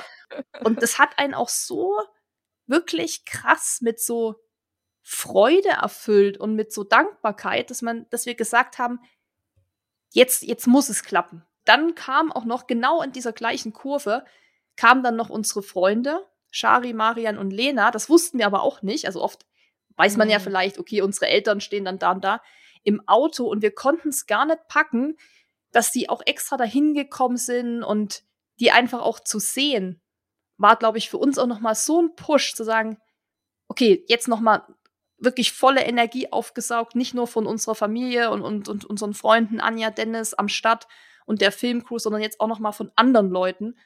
Ich glaube, das hat uns krass gepusht bis zur ersten VP, glaube ich. Da waren wir so überdreht, also nicht überdreht ja. im Sinne von, wir haben überpaced, aber ja, euphorisch. Da, ja, euphorisch, das, das passt, glaube ich. Und man muss auch sagen, dass natürlich da das Race im Vergleich zu letztem Jahr jetzt, also letztes Jahr war die Erstausgabe und dieses Jahr waren schon mehr Starter und es gab auch mal auf dem Weg plötzlich irgendwie jemanden, der nochmal so eine Mini-VP privat gemacht hatte. Dann gab es mal ein Schild, Go Runners, nur noch irgendwie 230 Kilometer. Also gerade so auf den Fast ersten am Ziel. Ja, gerade so auf den ersten 20 Kilometer, die jetzt halt durch die Änderung der Route viel leichter auch zugänglich waren für mhm. Fans, muss man einfach sagen, war einfach irgendwie voll viel los, fand ich so. Und man war auch die ganze Zeit irgendwie so abgelenkt. Dann war da wieder ein Schild, dann hat man wieder den Weg gesucht, weil den kannte man ja noch nicht. Da hatten wir diesmal keinen Vorteil. Wir dachten ja, oh, wir haben voll den Vorteil, weil wir wissen, wo es lang geht. Ähm, ja, und irgendwie war das cool. Also die ersten Kilometer bis zu der ersten VP oder auch sogar bis zur ersten Live-Base, die gingen halt viel leichter von der Hand. Also die waren eben nicht so anstrengend, es war nicht so heiß, es war zwar, dann hatten wir Hagel, Gewitter und Gedöns, also die Bedingungen waren far away von gut, aber insgesamt war das einfach nicht so kräftezehrend und viel leichter. Das Race wurde dann sogar irgendwie, wir kommen an so einer Alm da vorbei und irgendwie hat es schon gedonnert und so und plötzlich ging voll der Platzregen los und dann stand da einer vom Race, also ich glaube sogar der Race Director, der dann auch gesagt hat, ja, hier ist jetzt erstmal Stopp oder so, dann haben wir uns im Kuhstall untergestellt und irgendwie hatte dann, hatten wir 40 Minuten Pause, weil halt ein Gewitter über uns weggezogen ist und dann ging es plötzlich weiter, mussten wir mit dem Race Director bis zur nächsten Hütte gehen und gucken, ob das nächste Gewitter im Süden vorbeizieht oder so. Plötzlich waren dann da irgendwie 100 Leute, weil natürlich, wir waren glaube ich, die ersten, die er aufgehalten hat. Und alle, die hinter uns kamen, wurden dann an diesem Spot halt eingefroren. Die Leute, die da schon durch waren, wurden dann in Kandersteg eingefroren. Das war irgendwie alles sehr kurzweilig, finde ich, bis nach Kandersteg. Genau, da habe ich mal direkt eine schnelle Nachfrage. Wenn ihr sagt, das Race wurde eingefroren, wie ist das denn dann mit der Zeit, mit der Platzierung, mit den Menschen? Weil, wenn ihr da stehen bleibt und 40 Minuten kommen natürlich die anderen alle hinterher. Also, wie, wie ist das denn dann mit dir? That's part of the game. Okay, also ja. die Uhr läuft weiter, auch wenn ja. gesagt wird, ihr dürft nicht weiterlaufen. Genau, ich gehe mal davon aus, wenn jetzt das Race irgendwie stundenlang eingefroren worden wäre und es hätte am Ende hinten raus Leute gegeben, die an irgendeiner Cut-off-Zeit kratzen, weil sie halt irgendwie zwei Stunden von ihrer eigentlichen möglichen Laufzeit abgenommen bekommen haben und es deswegen nicht zu einer VP schaffen würde oder ins Ziel, hätte man ja auch immer noch als Organisator die Option, dass man halt die, den Zielschluss oder eben Cut-off-Zeiten verlängert. Aber mhm. dadurch, dass es halt nur irgendwie 40 Minuten waren und es im Endeffekt, ich glaube, es hat auch alle getroffen, weil ich glaube, wir wurden halt auf dieser Hütte da angehalten und andere wurden halt in Kandersteg angehalten. Und ich meine, klar, da ist eben auch Safety First. Also wir hatten Glück, dass es nur 40 Minuten waren, dass wir uns halbwegs gut da unterstellen konnten vor dem Hagel. Im Endeffekt hat es das Ganze auch wieder kurzweilig gemacht. Da waren so Kühe und tausend andere Leute und dann hat man den Hagel angeguckt und irgendwie, ja, war, war mal was anderes als 44 Grad. den Hagel angeguckt, ist gut. Und euch gegenseitig ein bisschen beleidigt, ne? Also ich erinnere mich jetzt gerade dunkel an irgendeine Insta-Story, wo, glaube ich, Susi sagt, wir sind jetzt bei Maggies Verwandten oder so. Ja, ich hab's nicht leicht, ich hab's nicht leicht im Leben, ich weiß.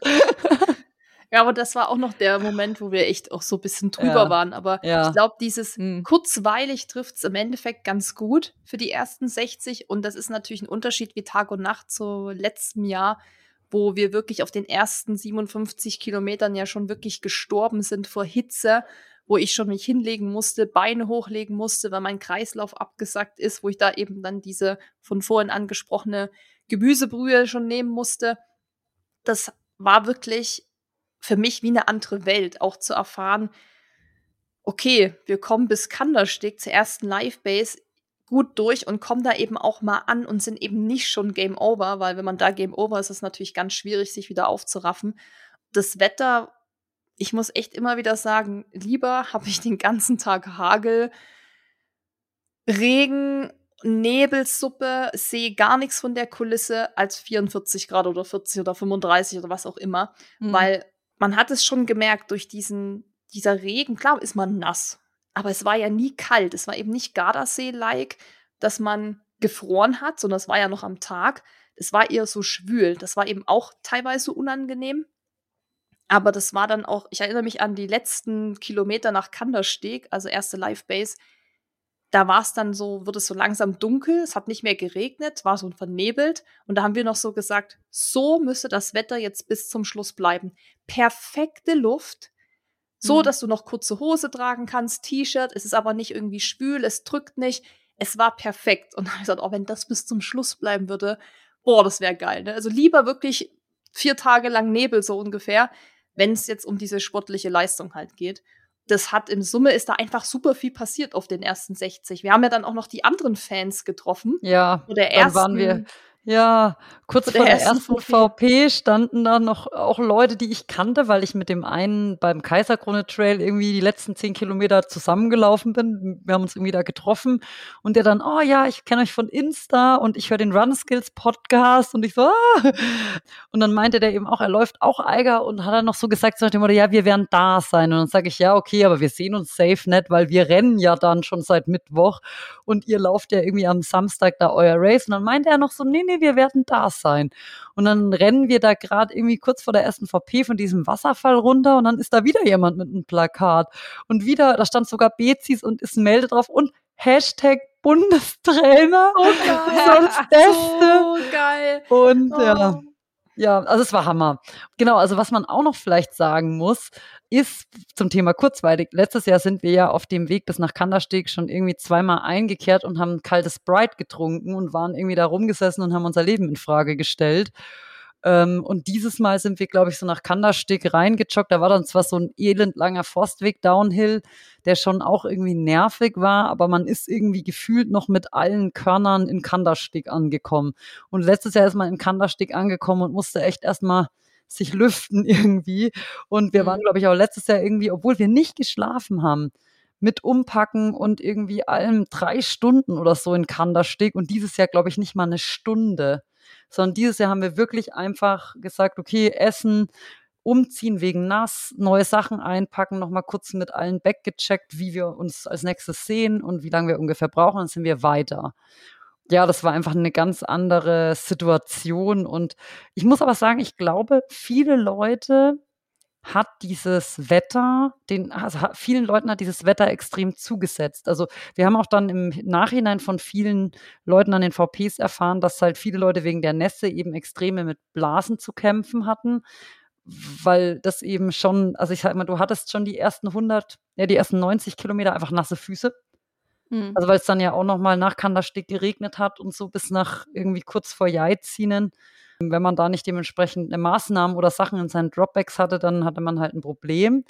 Es zehrt halt trotzdem an der Energie und an den Nerven, wenn es gewittert und blitzt und donnert und hagelt. Und dementsprechend war auch die Stimmung auf der Strecke, ich sag jetzt mal, in vielen Bereichen eher angespannt. Also auch in Kandersteg kamen wir dieses Jahr halt voll easy peasy so eingerollt und da waren aber die Leute auch schon wie tot irgendwie rumgesessen und haben gepackt und gegessen und, und da wurde auch wenig gelacht in Summe, kann man sagen, weil es eben, Mhm. auch wenn es für uns leichter war, weil wir halt letztes Jahr diese Hitze hatten und weil wir Garda Trentino hatten und irgendwie wussten, das bringt uns auch nicht aus der Ruhe, hat es vielen Leuten, glaube ich, doch zugesetzt. Und wir haben eben auch, muss man auch sagen, wir sind losgerannt Und wir haben irgendwie, ich glaube, von Start bis Jai ziehen irgendwie 60 Plätze gut gemacht oder so.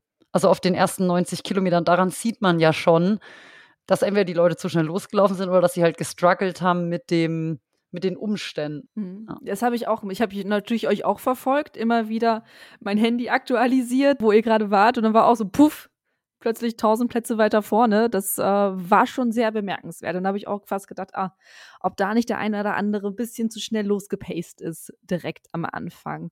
So, wir haben jetzt ganz viel über den Weg bis nach Kandersteg gesprochen. Nehmt uns doch mal mit auf die Strecke danach. Das wurde ja mittlerweile dann auch schon dunkel. Oder war es schon dunkel? Wie war das dann in die erste Nacht reinzulaufen? Lötschepass! Hier einmal kurze Werbeunterbrechung für die Lötschepass-Hütte.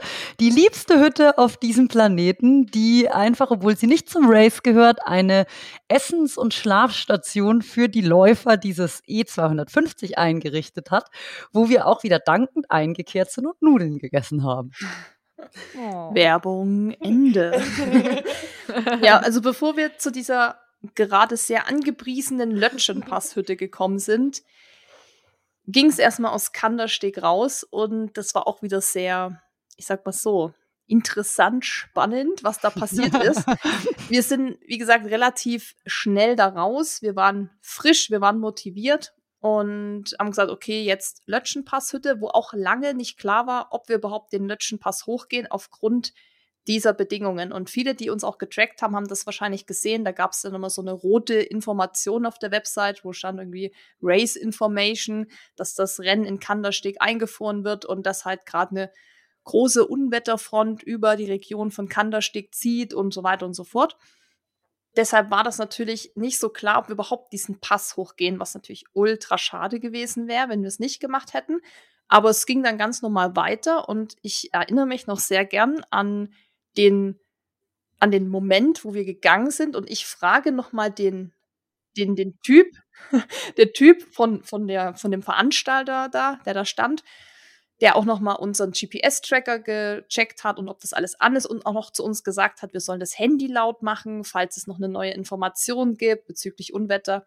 Und ich frage ihn, ja, soll jetzt noch mal Gewitter kommen, weil als wir eben in Kandersteg eingerollt sind, war in dem Moment gerade kein Regen, kein Unwetter. Und er guckt so in seine Wetter-App und sagt so, ja, also ihr werdet vielleicht noch mal ein bisschen nass, aber Unwetter kommt da keins mehr. Und ich dachte mir nur so, ja, voll geil, auf geht's. Keine zehn Minuten später, wir sind quasi noch in Kandersteg in diesem Kaff, auf so einer großen Wiese wird es auf einmal taghell. Und ich dachte mir noch so, war das jetzt eine Stirnlampe vielleicht von jemandem, der irgendwo vor uns läuft? Hm. Oder war das ein Blitz? Und in dem Moment, wo ich Mackie frage, war das eine Stirnlampe oder ein Blitz, kracht das über uns. Aber wie? Und wie gesagt, wir hatten ja auch schon auf dem Weg nach Kandersteg Gewitter. Mhm. Also wir hatten bei, bei jedem Aufstieg hat es über uns gebrodelt und geblitzt und sowas. Also es war schon eher so unangenehm. Aber ich finde, wenn es dann nachts ist und man dann halt sieht, wie krass hell so ein Blitz ist und wenn es dann so über einen scheppert, das ist nochmal eine ganz andere Hausnummer. Da habe ich dann so gedacht, na moin, darauf habe ich ja gar keinen Bock. Susi plötzlich 5 km/h schneller den Berg hoch, dick, dick, dick, dick, dick. ja, also man muss, man muss vielleicht noch dazu sagen, dass meine allergrößte Angst tatsächlich, was so Wetterkapriolen angeht, Gewitter ist schon immer, schon als Kind, normalerweise, wenn das gewittert, verziehe ich mich zu Hause in den Raum ohne Fenster, was meistens das Badezimmer war, Tür zu und dann kam ich da erst raus, wenn das aufgehört hat. Meine Mutti, die stand auf dem Balkon, Tür auf und oh, voll geil und Blitz und hier und Fotos gemacht und ich bin eben genau das Gegenteil. Deshalb war auch, glaube ich, vor dem Race, bevor das losging, so ein bisschen meine innere Angst, so scheiße, vielleicht kommen wir eben doch mal in das ein oder andere Gewitter. Und das ist eben mein, also das ist für mich so das Schlimmste, was es gibt. In dem Moment kracht es da und ich schon so zu mir, na toll, das war's und hm. Und da waren wir aber eben noch in Kandersteg, also wir hätten uns auch jederzeit irgendwo retten können, noch in Haus. Hütte mhm. oder so.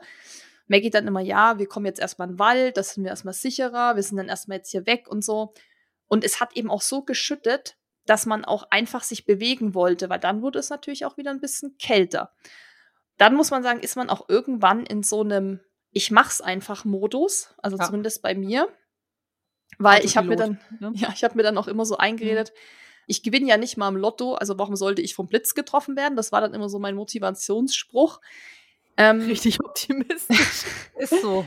Ja, aber es ist so. Ich meine, ich, ich, ja. Ja, ja ich habe persönlich gar keine Angst vor Gewitter. Ja. Deswegen kann ich es äh, auf emotionaler Ebene nicht nachvollziehen, aber ich verstehe, was du meinst. Ja, also mein Puls geht da dann schon hoch. Wenn einfach Gewitter über mir ist, da ist dann bei mir schon Feierabend. Da werde ich einfach unruhig.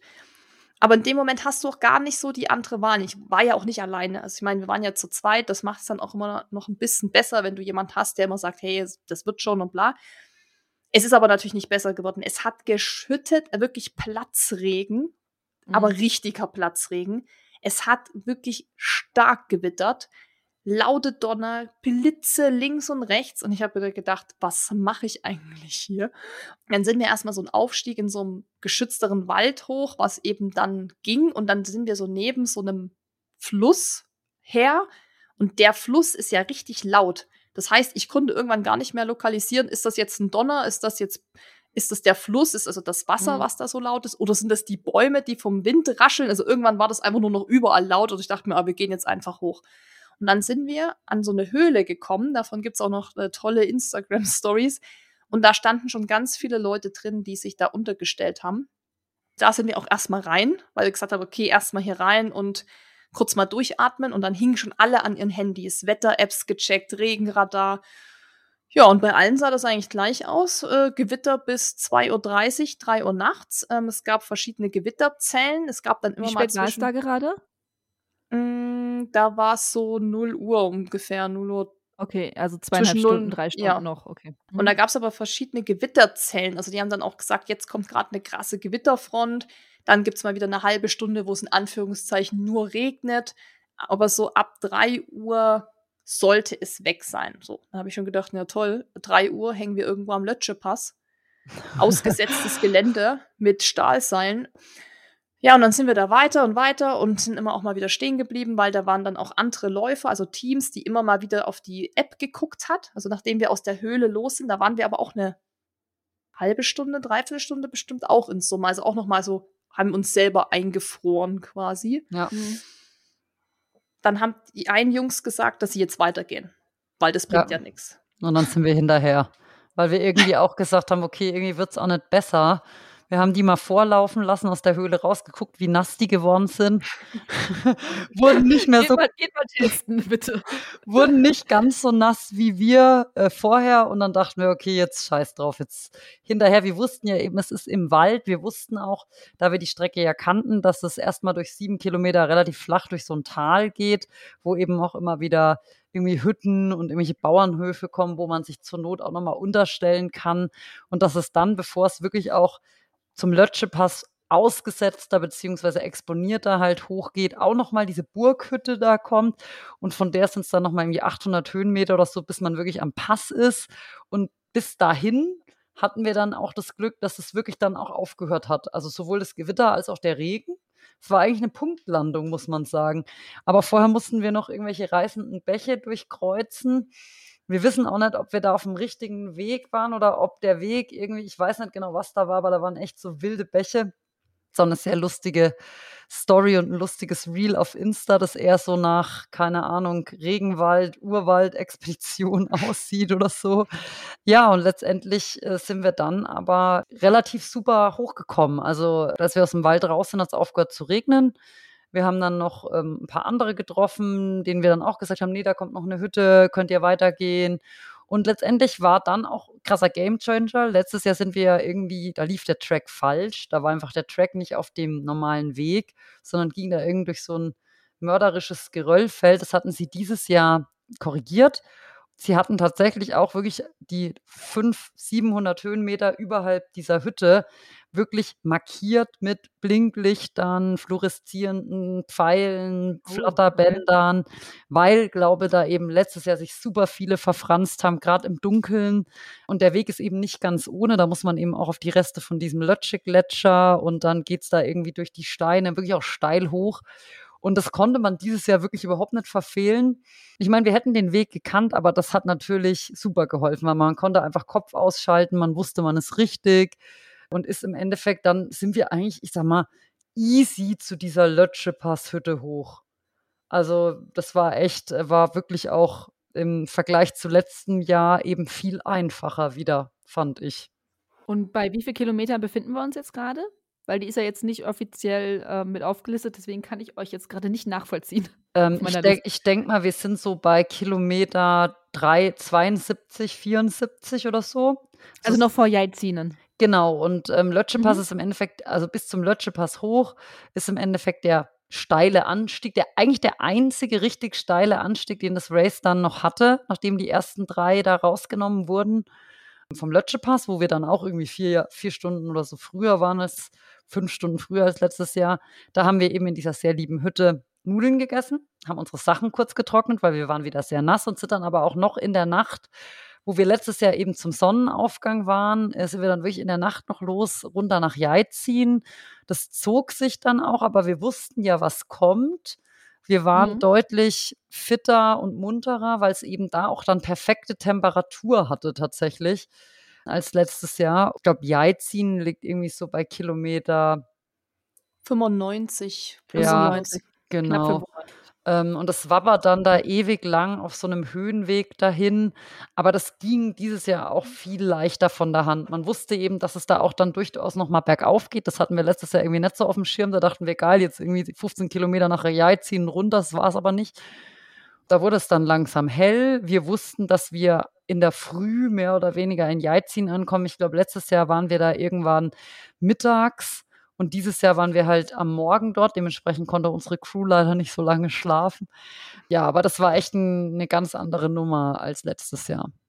Ja. Welcher Faktor hat es denn gespielt, dass ihr jetzt viel, viel schneller wart? Hat euch das motiviert? War ja. das einfach etwas, was ihr hingenommen habt? Nee, das hat krass motiviert, klar. Also ich meine, natürlich, die, die Strecke war eben auch anders, aber mhm. wir haben es gefühlt dieses Jahr, zumindest für mich gefühlt, viel langsamer angehen lassen auf, dem erst, auf der ersten Hälfte, was es für mich leichter gemacht hat als letztes Jahr.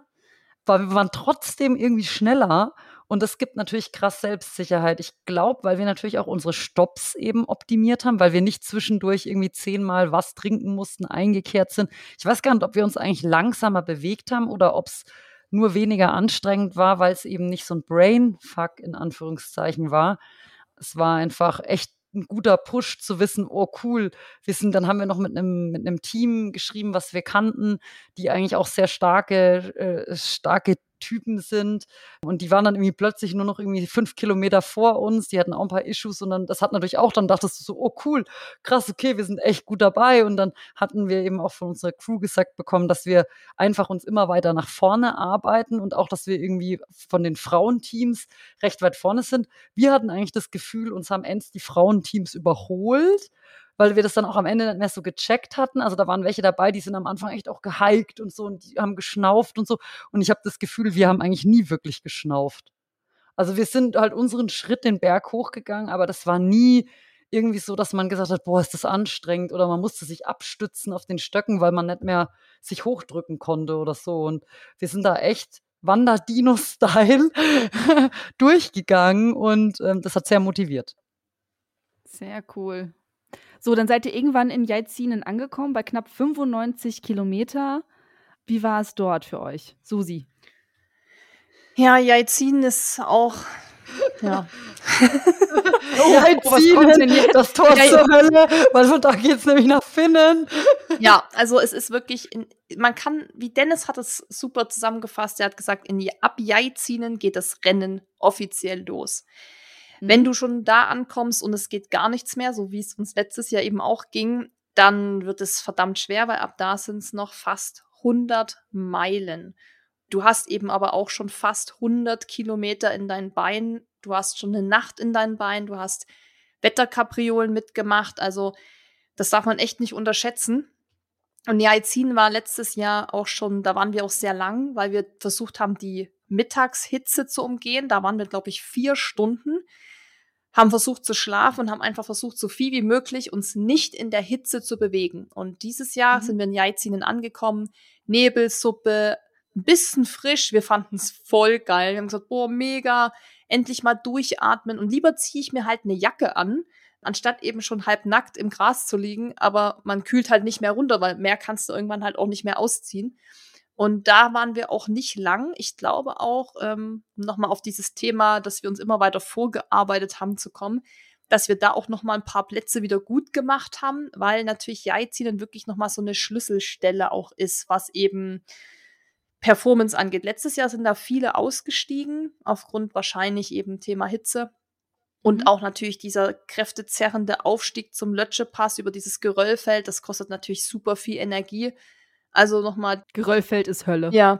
Und da waren ja drei Jungs damals vor uns, die uns dann quasi gewarnt hatten, dass wir dann nicht weitergehen sollen. Die sind damals in Jaizinen dann auch leider ausgestiegen.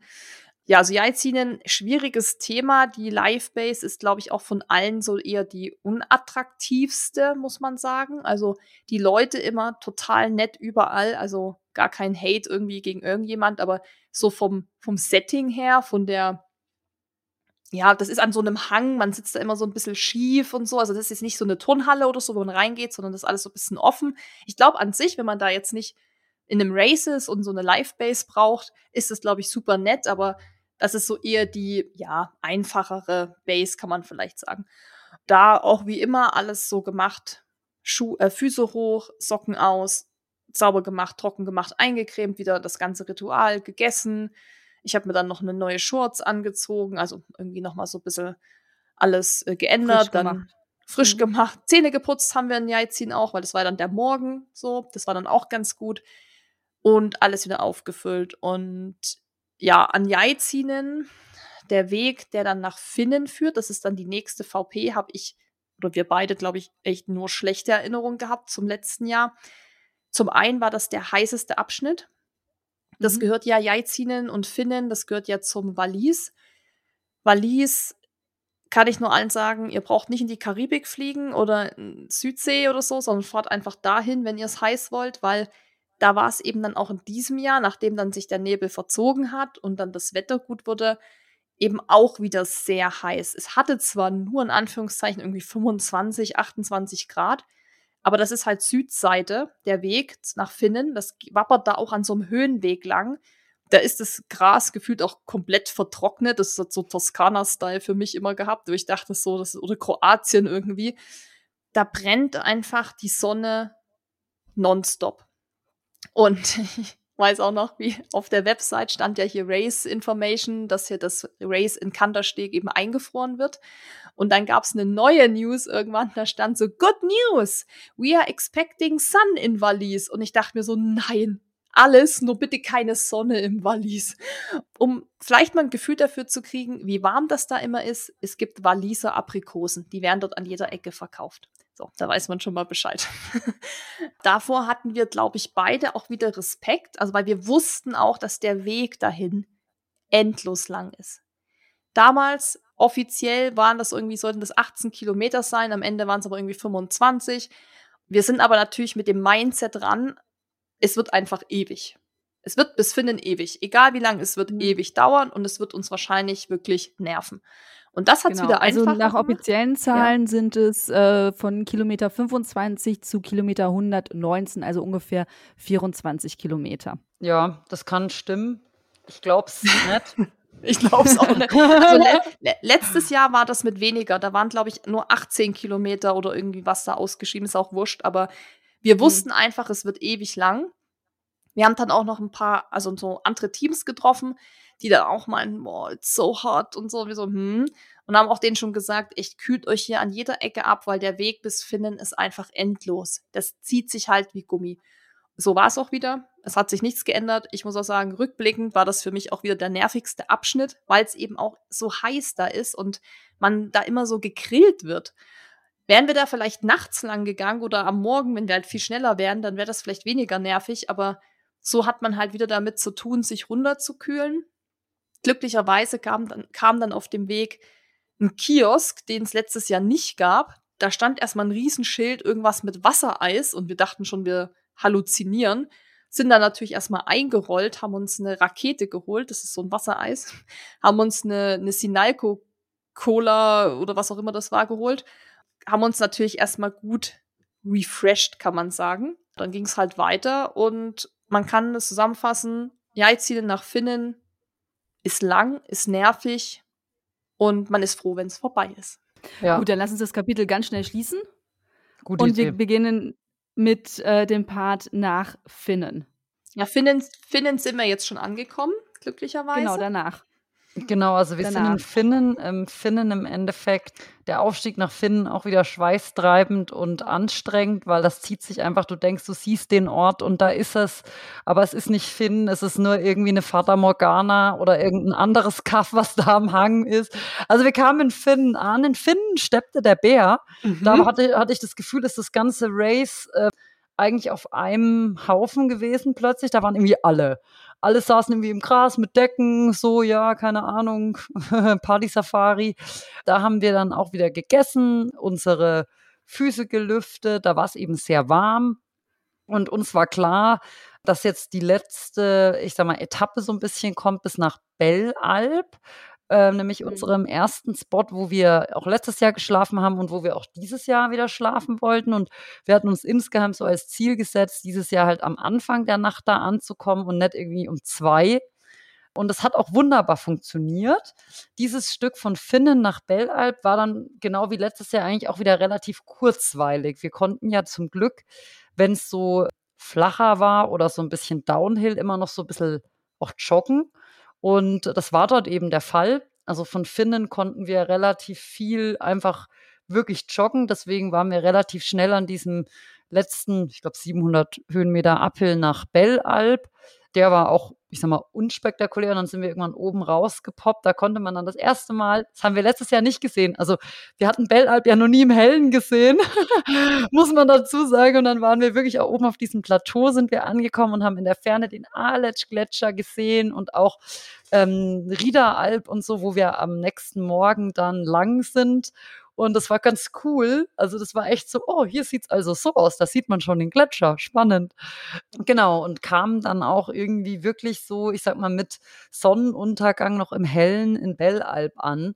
Das war, ich würde mal sagen, unspektakulär und auch wieder extrem motivierend, dass wir wirklich einfach so, zu, ich sag mal, zur Abendessenszeit in Bellalb angekommen sind, wo es dann eben, wussten wir ja auch Pizza gibt, die wir auch dankend äh, entgegengenommen haben uns dann dort tatsächlich auch wie geplant alles sozusagen auf Kurs schlafen gelegt haben. Genau, da wart ihr nämlich bei knapp 135 Kilometer, offizielle Zahlen. Eure Uhren werden wahrscheinlich was anderes gesagt haben. Also da habt ihr schon mehr als die Hälfte geschafft und da wolltet ihr dann halt auch Pause machen. Haben wir genauso gemacht, weil das ist auch die beste Stelle eigentlich zum Pause machen. Wie gesagt, was ich anfangs schon erwähnt habe, wir hatten da das Zimmer gemietet, hatten da richtige Betten. Es war eben abends, es war schon Schlafengehenszeit. Es ging dann eben nur um die Länge der, der Schlafenszeit. Das haben wir alles genauso durchgezogen und sind dann um 2 Uhr nachts, und da muss man sagen, sind wir letztes Jahr ja gerade mal erst angekommen in Bellalb, Mhm. sind wir dann schon wieder aufgebrochen. Das war auch wieder, wie Mackie schon sagt, super motivierend, dass man einfach, obwohl man jetzt nicht sich durchgehetzt hat und obwohl man sich trotzdem diese Pausen gegönnt hat. Ich meine, wir waren fünf Stunden in Bellalb. Das hört, hört sich halt super lang an jetzt für so Leute, die sonst so normale Races machen, denken sie, oh, fünf Stunden Pause. Aber ehe man da dann ankommt, ehe man dann gegessen hat, sich umgezogen hat und dann schläft man eben noch so dreieinhalb Stunden, war das trotzdem alles recht optimiert. Jetzt ohne, dass wir da groß rumgedampert haben von der Zeit, sondern haben einfach das straight durchgezogen. Und klar, am Ende haben wir bestimmt auch zehn Stunden Pause gehabt, muss man sagen. In Summe bestimmt mit allen auch hier Rakete, Einkehr oder da mal noch ein Getränk geholt. Das hört sich extrem viel an, wo man denkt, so, boah, was, zehn Mehr, Stunden? glaube ich, mehr. Oder mehr oder zwölf, Ja. also einen halben Tag. Mhm. Aber ohne diese Pausen bei unsere, bei unserem Tempo oder das, was wir eben abrufen können, ist es schon für uns zumindest wichtig, dass wir die machen. Weil klar, wenn wir natürlich jetzt so schnell wären, dass wir das in 50 Stunden schaffen würden, aber dann wären wir Gewinner overall, dann bräuchten wir natürlich gar nicht schlafen, weil dann könnte man zwei Tage einfach durchmachen. Aber wenn man halt weiß, man ist eben der Distanz geschuldet so lang unterwegs, dann war das für uns einfach wichtig, schon Pausen zu machen, aber nicht rumzudrödeln. Also das haben wir, glaube ich, im, zum letzten Jahr optimiert. Das haben wir am Gardasee schon super umgesetzt und das kann man, glaube ich, auch für die nächsten Races noch mehr optimieren. Da kann man, glaube ich, immer noch mehr rausholen. Also ich glaube, so ein paar Stunden kann man da dann auch noch safe. irgendwie safe schneller sein, genau. Ja, was wollte ich sagen? Aber wir sind dann eben um zwei da losgerollt mhm. und. Darf ich noch mal kurz eine Zwischenfrage ja? stellen? Weil, was mich jetzt natürlich interessieren würde, Thema Schlaf. Wie hat es denn geklappt mit dem Einschlafen? Weil da hatten wir auch sehr, sehr viel drüber gesprochen. Ne? Mit Düften hatte ich dir mal ja. empfohlen, Lavendel zu verwenden, Schlafmasken, dein eigenes Kissen, keine Ahnung was. Da hattest du ja viele Überlegungen. Wie hast du das jetzt gemacht und wie hat es geklappt? Gute Frage und das war auch das, was ich ja trainiert habe, weil das ist wirklich was, was man trainieren kann. Also dieses schnelle Einschlafen ist sowas wie Powernaps machen am Tag, ist einfach nur eine Trainingssache. Das funktioniert natürlich nicht einfach so, wenn man es nie gemacht hat. Man muss aber dazu sagen, ich kam in Bellalp an und war schon sehr, sehr müde. Also ich habe dann auch wirklich gesagt zu Maggie, boah, jetzt muss ich auch wirklich pennen. Jetzt bin ich auch wirklich einfach groggy und will mich ausruhen. Von daher war ich ja eh schon müde. Das war schon mal gute, gute Voraussetzung fürs Schlafen. Und dann habe ich, aufgrund, dass ich das ein paar Mal trainiert habe, auch gewusst, was ich fürs Einschlafen noch brauche. Das war meine Schlafmaske die wirklich äh, das stockfinster gemacht hat. Und ich war in dem Raum, waren wir ja alle, also auch das Filmteam, meine Eltern, Dennis, Anja, Mackie. Licht war da an und die haben da alle noch rumgerödelt und ich habe mich auch als erstes einfach hingelegt. Da waren die da alle noch am Machen und Tun. Schlafmaske auf, stockfinster und meine AirPods rein. So, die habe ich dann auf Geräuschunterdrückung gemacht. Decke noch drüber, Kapuze drüber, und dann, keine Ahnung, das dauert dann schon natürlich eine Weile. Ich bin auch nicht so jemand, der schnell einschläft, aber bin dann schon eben eingepennt. Bin dann aber schon, also der Schlaf ist eben nicht gut. Ich bin schon zweimal, du schläfst unruhig, bin zweimal aufgewacht. Einmal bin ich aufgewacht, guck Dennis an und sag, ist es schon um zwei oder halb zwei, habe ich den Wecker gestellt, ist halb zwei? Und er so, nee, es ist erst halb elf. Und in dem Moment dachte ich so, boah, wie geil. Kennt, glaube ich, jeder, wenn man nachts so wach ja. wird und denkt sich so, man muss gleich aufstehen, aber dann kann man noch fünf Stunden schlafen oder so. Und dann habe ich mich wieder hingelegt, dann bin ich aber noch mal wach geworden. Da habe ich dann Dennis geweckt. Ich so, scheiße, scheiße, sind wir schon zu spät? er so, nein, es ist erst um zwölf oder so. Also mhm. das merkt man schon, der Schlaf ist jetzt nicht der beste, weil man natürlich trotzdem innere Unruhe hat. Aber ich glaube, auch das kann man wiederum trainieren, indem man einfach natürlich darauf vertraut, dass in dem Raum sechs andere Leute sind oder sieben, die natürlich auch alle einen Wecker gestellt haben und man wird es halt nicht verpennen. Das ist einfach unmöglich so. Das hat mir geholfen. Ich weiß nicht, Maggie, wie es bei dir war, weil als ich eingeschlafen bin, warst du, glaube ich, noch wach.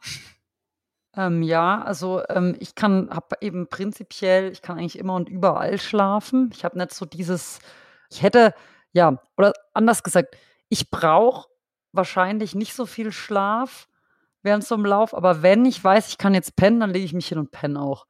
In der speziellen Nacht bin ich witzigerweise nicht so tief eingeschlafen und war zwischendurch auch immer wieder mal so teilweise wach. Anja meinte zwar, ich wäre sofort eingeschlafen, aber irgendwie hatte ich das Gefühl, war der Schlaf da nicht so tief für mich und auch nicht so erholsam, wohingegen die eine Stunde, die wir spontan am Grimselpass noch geschlafen haben, ich glaube, da war ich komplett im anderen Universum irgendwie. Aber ja, also man nimmt mit, was man halt kriegt. Ähm, und man versucht natürlich dann auch das Maximum rauszuholen, wenn man schon sagt, man schläft. Ich denke, genau, da könnte man noch mega viel optimieren oder eben verkürzen oder so, wenn man das halt kann oder wenn man dann eben schneller ist. Ja, ich habe mitgenommen, was ging und war am nächsten Morgen jetzt auch nicht krass müde. Witzigerweise wurden wir an Tag drei und dann am Morgen sozusagen das eigentlich nicht, ja doch des vierten Tages, beziehungsweise nach der dritten Nacht, immer irgendwie, nachts waren wir gar nicht so müde, als wir da unterwegs waren, sondern immer, dann ging die Sonne auf, da war es noch okay und dann so ein, zwei Stunden später, so zwischen neun und elf Uhr, wurden wir endsmüde oder sogar um acht schon. Irgendwie, das war dann so voll so Morning Blues mäßig. Das war ganz komisch irgendwie. Da wurden wir beide voll müde. Also auch am Tag dann, obwohl wir ja nachts in Bellalp gepennt haben, aber am nächsten Morgen, wo wir dann weiter sind zum Aletsch-Gletscher, da sind wir echt so voll in Trance da lang gegangen. Das war irgendwie weird. Ich verstehe auch bis heute nicht warum, aber das war, glaube ich, die müdigkeitsintensivste Zeit der Tage. Interesting. Mhm. Gut, dann äh, gehen wir dahin, wo ihr gerade schon weitermachen wolltet. Ihr seid aus Belle Alp losgestartet. Jetzt muss ich gerade wieder auf meine schlaue Liste gucken. In Richtung Moosflug gab es zumindest eine Getränkestation. Nee, gab es nicht. Also Nee. wir haben unsere eigene Getränkestation an der, glaube Alpenstube, Alpenblick am Mariellensee. Gletscherstube. Gletscherstube. Gletscherstube. Gletscherstube. Ähm, haben, wir, haben wir Frühstück, haben wir ein Käsebrot gegessen und Mineralwasser getrunken. Aber nee, also da gab es eigentlich keine Getränkestation. Es geht von Bellalp, Bellwald, das ist von Livebase zu Livebase und eigentlich auch ein Stretch sozusagen. Letztes Jahr sind wir an der Moosfluh, haben wir uns Sprite geholt, weil da sind wir wieder irgendwie mitten in der Hitze angekommen. Aber dieses Jahr sind wir eigentlich den Aufstieg bis zu diesem Moosfluh Viewpoint ähm, im Dunkeln gegangen und hatten Mhm. Den Premium-Zustand, dass wir wirklich zum Sonnenaufgang an diesem Viewpoint ankamen. Und da war niemand. Wir hatten einfach diese Aussicht, dieses Morgenrot, dieses, diesen Blick auf den Aletsch-Gletscher komplett für uns allein. Das war echt Premium. Wir wurden dann leider relativ schnell ziemlich müde und es zog sich dann auch wieder, aber das war trotzdem toll. Ja, und wir sind dann im Endeffekt eben, man quert dann da auf diesem Panoramaweg von diesem Viewpoint eben zu diesem Mariellensee, bevor es dann in den Downhill nach Bellwald geht. Und ähm, da sind wir dann, ja, ich sag mal, auch so schlafwandelnd lang gejoggt, bevor wir dann eben an dieser Gletscherstube angekommen sind, die glücklicherweise auch gerade Frühstück serviert hat für ihre Gäste und wo wir uns ein Käsebrot gekauft haben, was wir uns geteilt haben. Da hatten wir auch voll Bock drauf, weil da hatten wir gerade gar keinen Bock mehr auf Süß und Gels und irgendwie, Mhm. da kam das echt gelegen. Und dann haben wir auch was getrunken, was sich dann im Nachhinein als so der äh, Little, Hidden Champion rausgestellt hat von dem Lauf. Das war Mineralwasser. Wir hätten ja nie Ah. gedacht, dass wir mal so ein Jab auf Mineralwasser haben, aber wir wollten einfach nur kaltes, sprudeliges Wasser. Das war auch die erste Einkehr, gell, auf dem Weg, Susi. Nee, die zweite. Stimmt nicht. Nach Finn, von, nach Finnen sind wir ja schon Ja. mit dem Raketeneis. Genau, da hatten wir das Raketeneis, aber da hatten wir noch kein Mineralwasser, sondern das haben wir dann bei dieser Müdigkeitsphase am Aletsch-Gletscher haben wir dann festgestellt, dass wir ja so einen flauen Magen hatten beide. Also das war wirklich interessant, Oh. dass wir beide sehr müde waren und wir haben gemerkt, uh, unser Magen ist ein bisschen flau, weil klar, du musst halt irgendwann mal was Richtiges essen. Dein Magen Mhm. braucht einfach Dinge, die er auch verdauen kann. Da haben wir gesagt, oh, wir sollten jetzt schon mal was Richtiges essen. Okay, aber bis Bellwald ist es auch noch eine ganze Ecke. Genau, Und dann kam- 30 Kilometer. Mhm, und das zieht sich halt auch wie Gummi. Ich glaube, wir haben gebraucht von Bellalp nach Bellwald fast zehn Stunden. Mhm. Also wir waren auch schneller als letztes Jahr. Nicht sehr viel schneller, weil letztes Jahr waren wir auf diesem Teilstück relativ fit. Da ging es mir ein bisschen besser, da sind wir ganz gut durchgekommen, aber wir haben, glaube ich, fast zehn Stunden oder zehneinhalb Stunden gebraucht und das ist einfach lang. Das ist halt wieder ein halber Dieses Tag. Jahr waren es halt sieben. Oder? Nee, Hm. zwölf. Nee, dieses, echt? Zwölf? Wir haben letzt, nein, wir haben letztes Jahr von Bellalp nach Bellwald, glaube ich, zwölf Stunden gebraucht. Und, oder, oder elf, elf, glaube ich. Und Mhm. dieses Jahr haben wir zehn. Aber Wir waren nur eine Stunde oder so schneller. Also wir waren letztes Jahr Krass, war das ne? ja auch da, waren wir relativ gut drauf auf diesem Teilstück. Ja. Wir haben aber letztes Jahr zwei Pausen auch gemacht. Einmal, was Eileen gerade angesprochen hat, dieses Moosflut, das ist oben so ein ganz normaler Kiosk, aber der hatte noch nicht offen, als wir ankamen, weil die Ah, Bahn okay. ja noch nicht gefahren ist. Wir sind ja eben zum Mhm. Sonnenaufgang da gewesen. Deshalb an sich, ja, kann man sich da was zu trinken holen, aber natürlich nur, wenn die Hütte auch auf hat.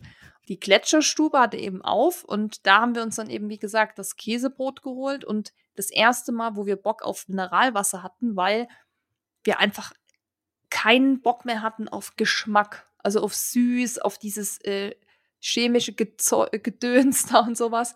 Das war dann im Prinzip auch wirklich wichtig, dass wir dann mal was Richtiges gegessen haben.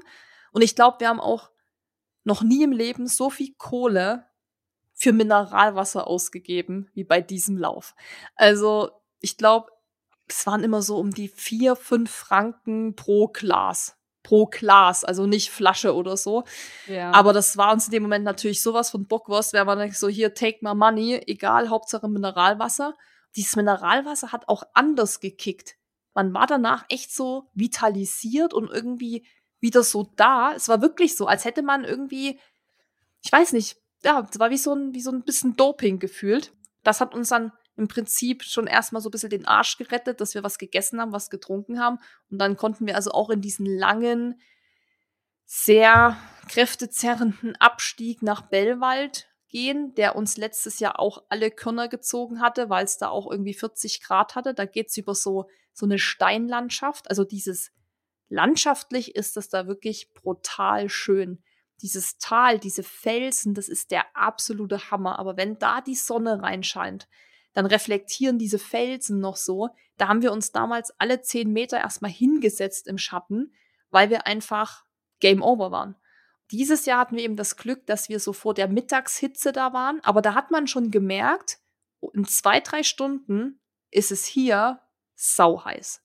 Das hatten wir zum Glück nicht. Es war sehr warm, es war auch kräftezerrend irgendwo, aber wir sind auch viel besser durchgekommen. Wir mussten uns nicht alle zehn Meter setzen und haben gesagt, okay, jetzt erstmal bis zu dieser legendären Hängebrücke. Da kommt die Filmcrew und alle hin. Das heißt, da hatte man wieder so ein kleines Zwischenziel. Das hat es dann auch erstmal erträglicher gemacht, aber während wir in diesem Downhill waren, haben wir auch nur gedacht, boah, wie lang soll der noch gehen? Wie viele Treppen? Da gab es extrem viele Treppen, so Madeira-mäßig. Holztreppen, Steintreppen, breite Treppen, lange Treppen. Dann ging es nochmal steiler, nochmal felsiger. Also ich glaube, dass das halt, wenn man da einfach mal so ist, an dieser Hängebrücke und in diesem Tal, das ist wunderschön. Also das ist wirklich mit diesem Alet-Schletcher dann oben, das ist wirklich traumhaft. Aber es ist echt auch wirklich anstrengend. Ja, gut, ihr hattet ja auch schon irgendwie dann 150, 155 Kilometer in den Beinen, ne? Also, dass man dann vielleicht nicht mehr ganz so alles wunderschön findet, ist vollkommen selbstverständlich. Ja, genau. Also, es war natürlich so, letztes Jahr haben wir für diesen Abstieg gefühlt wirklich ewig gebraucht. Ewig, forever, ewig. Ich habe gerade nochmal nachgeschaut, also letztes Jahr, also dieses Jahr haben wir irgendwie neun Stunden gebraucht und letztes Jahr waren es eben, glaube ich, elf oder zwölf für die komplette Strecke. Ja, man, man geht dann da durch dieses Fieschertal. Das ist an den Ausläufern des Fieschergletschers für die Geografie-Nerds. Und äh, dieser Fieschergletscher, ähm, der schmilzt und daraus bildet sich dann ein Bach. Und dieser Bach, ich glaube, Wie Wieswasser heißt der Fluss, den muss man dann auch überqueren in Form von einer massiven Hängebrücke. Man hat vorher schon mal eine Hängebrücke, da sind wir allerdings nachts drüber gegangen. Die haben wir letztes Jahr im Hellen gesehen. Die geht über die Ausläufer des Aletsch-Gletschers, aber das ist auf jeden Fall sehr spektakulär und durchaus auch, glaube ich, für viele Leute eine Herausforderung, weil die ist echt hoch und lang und wackelig. Und die gibt einem nach diesem Abstieg in dieses Fischertal echt den Rest so, wenn man irgendwie eh schon fertig ist. Ist die nicht irgendwie 160 Meter lang? Ja, genau. Ja, ist schon ein ja. fettes Teil. Das ist ein fettes, fettes Hängebrücke, haben wir gelernt. Aspi-Titter Hängebrücke. Alle ja, mal googeln. Alle mal googeln, ja. genau. Oder bei uns in der Story gucken. ähm, und danach hat man aber auch noch mal so irgendwie 200, 300 Höhenmeter Gegenanstieg und es zieht sich dann noch ewig, bis man endlich in Bellwald ist. Da kamen uns dann auch Teile unserer Crew entgegen mit den Doggos und das war cool. Und wir wussten eben, wenn wir in Bellwald sind, da hatten wir letztes Jahr ja schon überlegt, ob wir da aufhören und haben uns dann nochmal aufgerafft und bis nach Münster geschleppt. Wussten wir, als nächstes kommt Münster und Münster ist jetzt eine Live-Base. Und da waren wir eigentlich motiviert, fand ich. Also wir waren zwar geplättet, weil der Weg sich so gezogen hat, wie sich eben alles gezogen hat nach Bellwald, aber wir waren auch hart motiviert, da keine Zeit zu verschwenden. Weil wir wollten dringend zur dritten Nacht am Grimselpass sein. Also das war unser Ziel, eigentlich hatten wir da uns so gesetzt und das hat auch geklappt. Gut, also wir verlassen jetzt Bellwald und wir kommen so langsam in die Marke, bei der ihr letztes Jahr gesagt habt, hier ist Feierabend, wir können nicht mehr, das hat absolut keinen Sinn mehr, jetzt weiterzumachen. Wie ging es euch emotional? Weil, oder hat diese Marke überhaupt eine Rolle bei euch gespielt, dass ihr irgendwann Richtung 176 Kilometer kamt? Ich glaube sehr.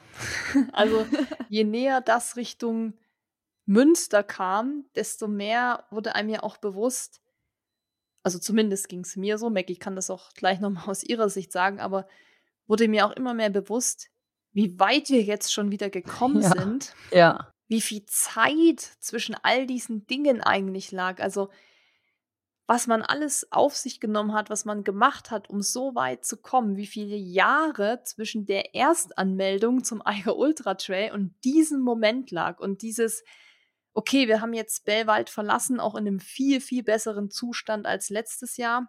und gehen jetzt Richtung Münster mit dem Wissen, dass es da sogar eine Live-Base gibt. Das hat es natürlich auch nochmal einfacher gemacht. Aber auch zu wissen, man kommt jetzt an diesen Punkt zurück, wo es damals für mich zu Ende war und wo ich wirklich gelitten habe. Also wo ich im Downhill eingeschlafen bin, wo ich mich an jeden Streckenrand gelegt habe, den es gab und Schlummi gemacht habe, wo ich auf der Bank lag, Maggie gefroren hat und gesagt hat, hey, wir müssen weiter und ich so, nee, ich muss schlafen und wieder da so zurückzukehren, so an den Ort des Geschehens, kann man sagen. Wo, wo man sich Steine so dachte, angelächelt haben. Ja, genau, also wo es mir wirklich ja am allerschlechtesten ging von dem ganzen Rennen, war natürlich schon so, okay, krass, mal sehen, wie es diesmal wird. Klar, ich hatte so im Gefühl, es wird natürlich deutlich besser, aber irgendwie auch auf den Weg zurückzukommen, wo man damals eben eingeschlafen ist oder so. Davor habe ich vorher schon drüber nachgedacht und dachte mir so, boah, das mal sehen, wie das wird, wie sich das anfühlt, ob mich das irgendwie stresst oder so, aber es war erstmal so, dass wir natürlich diesen ewig langen Gommer Höhenweg lang mussten. Das war ja auch noch am Tag, also es war ja auch noch hell. Das ging erstmal ewig dahin und es war auch erstmal wieder nervig und mir erstmal wieder irgendwie kaputt und es war wieder heiß und so.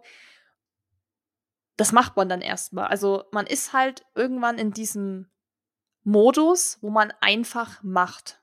Da muss man sich auch nicht motivieren oder muss sich irgendwelche Sprüche dann reinklopfen, sondern man macht es erstmal, weil man weiß, der wird jetzt ewig lang und den müssen wir erstmal durchstehen und da muss man jetzt mal eben wieder die Arschbacken zusammenkneifen.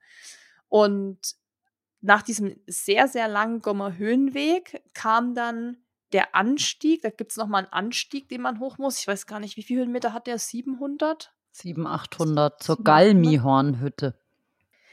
Da sind wir hoch, das war auch sehr warm und das war der Moment, wo wir, glaube ich, unser größtes Tief hatten, wir beide. Also es war witzig, dass wir beide gleichzeitig immer diese Gefühlslagen hatten. Also sowohl, dass mhm. wir müde waren, als auch flauen Magen hatten, dass wir auch da total unmotiviert waren, da hochzugehen. Also da waren wir wirklich so, boah, jetzt da hoch, wir wollen doch einfach nur dieses scheiß Münster und jetzt müssen wir da nochmal so einen Berg hoch und den dann wieder runter.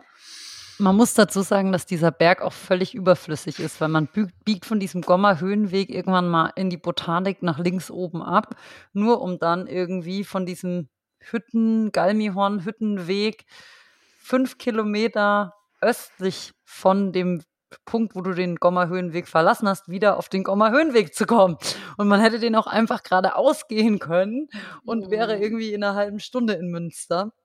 Und ähm, ja, was man aber auch sagen muss, letztes Jahr waren wir da ja mitten in der Nacht. Äh, und da war es auch letztes Jahr das erste Mal während des Races kalt und windig und ungemütlich. Und da oben, da hatten wir eben gehofft, dass diese Galmihornhütte offen hat, was sie dann nicht hatte. Also das war irgendwie richtig fail. Und der Uphill war auch dieses Jahr wieder echt schleppend und da war es wirklich heiß. Dann haben wir uns noch von Leuten irgendwelche Sprachnachrichten schicken lassen, so nach dem Motto, Leute, heitert uns mal auf und so. Und wir wussten, die Galmir von Hütter dieses Jahr offen und haben da auch wieder Mineralwasser getrunken. Das muss man auch sagen. Die Sprachnachrichten, die waren echt Premium. Also Eileen hat ja auch sehr viele geschickt und auch eine kleine Geschichte geschickt, die so zwölf Minuten ging. Und ich muss echt sagen, das hat uns schon einfach abgelenkt von der Tatsache, dass wir diesen super nervigen Weg da hochgehen müssen, wo wir einfach keinen Sinn drin gesehen haben. Oh, wie schön es Panama war, das kann man sehr empfehlen, ja. wenn man auf so einem Trail ist und nicht weiß, was man machen soll. Oh, wie schön es Panama anhören. Habe ich sehr gerne. Da habe ich noch in alten Sprachnachrichten rumgesucht, weil ich das mal für meinen Sohn aufgezeichnet habe, als er im Krankenhaus lag und ich nicht hin konnte habe ich das eingesprochen und das ist irgendwie, glaube ich, zwei Jahre her. Also habe ich alte Sprachnachrichten durchgeguckt, bis ich diese Datei gefunden habe und euch weitergeschickt. Dann konnte ich sie ganze Zeit nicht abschicken. Ich saß da gerade im ICE und ich dachte, wann geht die denn endlich durch? Und schön, schön, dass ihr euch die angehört habt. Ich wusste gar nicht, ob ihr dann denkt, oh nee, jetzt alles haben wir alles. uns angehört. Jeden Flachwitz, oh wie schön ist Panama, den Gesang von Susis Mutter über irgendwie den schönsten Weg ihres Lebens, keine Ahnung. Ja, und Gossip von allen möglichen Seiten, welche Leute sind schwanger, welche heiraten, welche haben sich getrennt. Also wir haben ja wirklich alle Leute, die wir kennen oder mit denen wir gut befreundet sind, geschrieben, bitte Sprachnachricht schicken. Wir brauchen Motivation, wir haben gerade ein Tief und äh, wirklich alles, was wir so als Vorschläge hatten zwischen bitte schlechte Witze erzählen und Gossip und so, hat wirklich, es war auch interessant, jeder was anderes geschickt. Die Ja, eine hat, gut. hat Flachwitze geschickt, die andere hat gesungen, jemand anderes hat Gossip erzählt. Es war wirklich, es haben alle alles abgedeckt. Und damit sind wir eigentlich gut hochgekommen, weil uns das extrem abgelenkt hat. Einfach von der Ja. Tatsache, dass man eben gerade keinen Bock hat. Und das war richtig, richtig schön und das war auch echt unterhaltsam. Also die Sprachnachrichten auch richtig Premium. Ich Ja, finde, mhm. als man dann oben war, diesen Anstieg, und dann hat man, weil da waren wir letztes Jahr auch im Dunkeln, da hat man Münster gesehen von diesem Hügel. 700, 800 Höhenmeter über Münster und wir so, da ist Münster. Und da, das hat dann wieder, obwohl man eigentlich eben da so hochgeeiert ist und irgendwie ein bisschen down war, plötzlich voll den Push gegeben, weil man gesehen hat, krass, da sind wir letztes Jahr ausgestiegen. Wir haben uns irgendwie angeguckt und haben das Gefühl gehabt, hier ist noch gar nichts mit aussteigen. Wir sind eigentlich fit und das geht jetzt hier weiter. Und dann haben wir eben auf dieser Galmihornhütte schnell ein Wasser wieder getrunken, haben uns die Bank angeguckt, auf der Susi letztes Jahr da geschlafen hat, weil die Hütte zu hatte. Und dann sind wir aber auch wirklich straight runter nach Münster. Da geht es dann mega steil durch, auf so einem Mountainbike-Pfad durch so einen mistigen Wald irgendwie auf 700 Höhenmeter auf zwei Kilometern oder so, also wirklich steil. Und ich weiß noch, dass mir letztes Jahr so die Füße wehgetan haben darunter. Und dieses Jahr waren wir echt entschlossen, jetzt nach Münster. Und dann haben wir noch so ein Wegschild von Münster irgendwie am Wegesrand gefunden, wo wir Es auch lag einfach so da, wie so ein so Zeichen. richtig schlecht. Ja, ob wir das mitnehmen. Äh, aber nee, das haben wir natürlich nicht gemacht. Und dann sind wir wirklich auch nach Münster rein gejoggt. Und das war wirklich wie in einem Film. Wir hatten uns das vorher schon auf einer Karte angeguckt, aber ich wusste dann auch nicht, ob das dann alles so stimmt und hatte die Vermutung, dass unser Weg dieses Jahr, eigentlich, letztes Jahr ging der Weg ja gar nicht durch Münster, sondern der ging diesen Gommer Höhenweg lang und dann zum Grimselpass. Und wir sind ja nur nach Münster gekommen, weil wir beschlossen haben, wir gehen jetzt von diesem Höhenweg runter an irgendeine Möglichkeit, wo man mit dem Auto hinkommen kann, wo Susis Mutti dann hinkam, dass wir da pennen können. Und waren ja auf so einer Bank gesessen und haben da auf sie gewartet. Und dieses Jahr ging der Track, der offizielle zu dieser neuen Live-Base in Münster tatsächlich genau an dieser verfickten Bank vorbei, auf der wir letztes Jahr saßen und gefrustet waren vom Leben. Und das war so geil, auf diese Bank zuzujoggen und wirklich zu wissen, not now, nicht dieses Mal. Äh, äh, die, wir, werden uns, wir haben uns kurz draufgesetzt, um ein Foto zu machen. Kurz irgendwie da einmal so reminiscing about the good old times und dann sind wir direkt zur Live-Base und das war wirklich, das war auch einer meiner Hero-Momente, ehrlich gesagt. Eigentlich ging die, die Hochphase meines Rennens war eigentlich Münster zum Grimselpass. Also dieser Mhm. Moment um Münster und in Münster zum Grimselpass. Also ganz viele Emotionen bei Maggie. Susi, wie war es denn für dich, diese Bank zu sehen? Weil die ging es ja schon um einiges schlechter und das war ja wirklich ein, ein großer Punkt damals für dich, dieses DNF nach 176 Kilometer. Susi hat gegen die Bank getreten. Das sagt eigentlich alles. Vollgas. Meine Freundin Isa hat mir eine Sprachnachricht geschickt und hat gesagt, und wenn ihr in Münster seid, dann trittst du gegen diese Bank. Und das habe ich natürlich gemacht. Und es hat sich sehr gut angefühlt. Ja, wir kamen da, ich habe die Bank schon gesehen und ich so, um Gottes Willen, da ist die Bank, da ist die Bank. Meine Mutti hat dann noch so eine so ein Bild von Maggie und mir da aufgestellt in so einem Rahmen, hat das schon so hingestellt, so good old times mäßig. Das war dann schon zu wissen, dass hier eben nicht Schluss ist. Auf keinen Fall, für kein Geld der Welt wäre ich in Münster ausgestiegen. War schon irgendwie auch so, damit hat man so ein richtig krasses Kapitel abgeschlossen. Weil egal wie es dann weiterging, man wusste, man ist schon mal über Münster hinausgegangen. Und ich konnte so für meinen Seelenfrieden das abschließen. Und jetzt kommt hier aber noch die geilste Geschichte. Wir rollen dann in diese VP ein. Nee, Livebase. Livebase.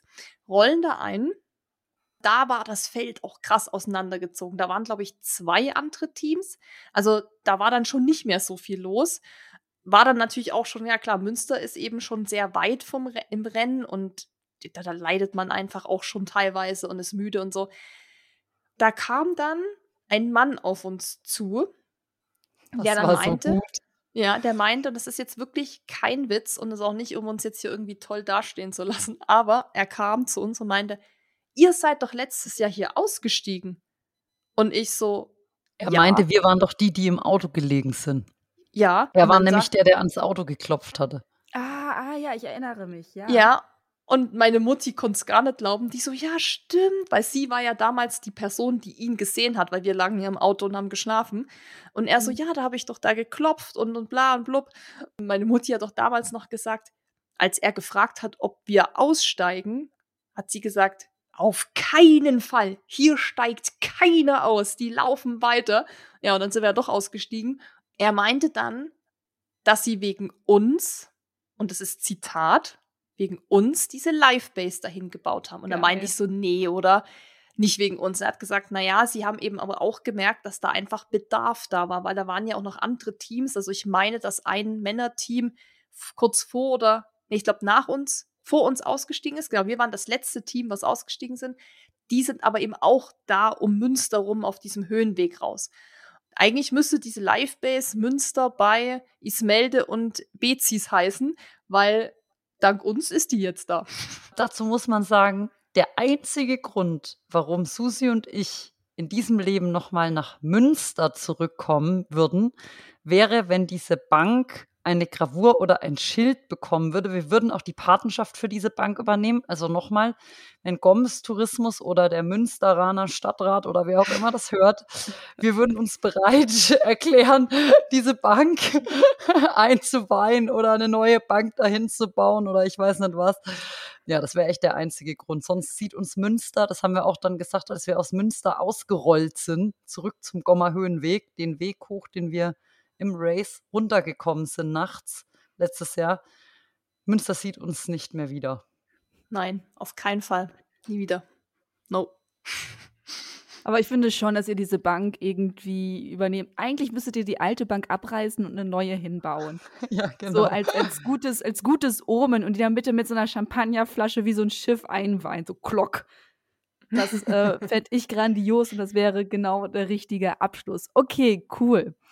So, ihr seid also im äh, Münster in der Live-Base, ihr habt es geschafft, ihr habt diesen Punkt vom letzten Mal überwunden, ihr seid motiviert. Wie läuft's weiter? Weil ihr habt mittlerweile ja unglaublich viele Kilometer in den Beinen. Ja, dann kam, wie Maggie schon gesagt hat, der beste Abschnitt des Races, was, glaube ich, unsere Performance anging. Mhm. Also da waren wir leistungsmäßig extrem stabil, wie der Bundestrainer sagen würde.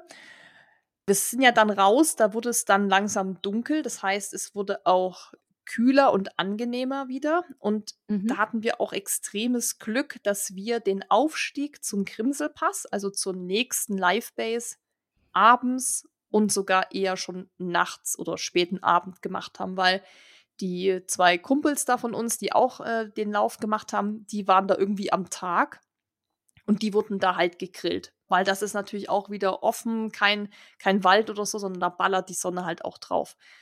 Das heißt, es war schon mal gut für uns, dass wir diesen Aufstieg im Dunklen gemacht haben. Und ich glaube, da haben wir auch gar nicht gesprochen. Die komplette Zeit nicht.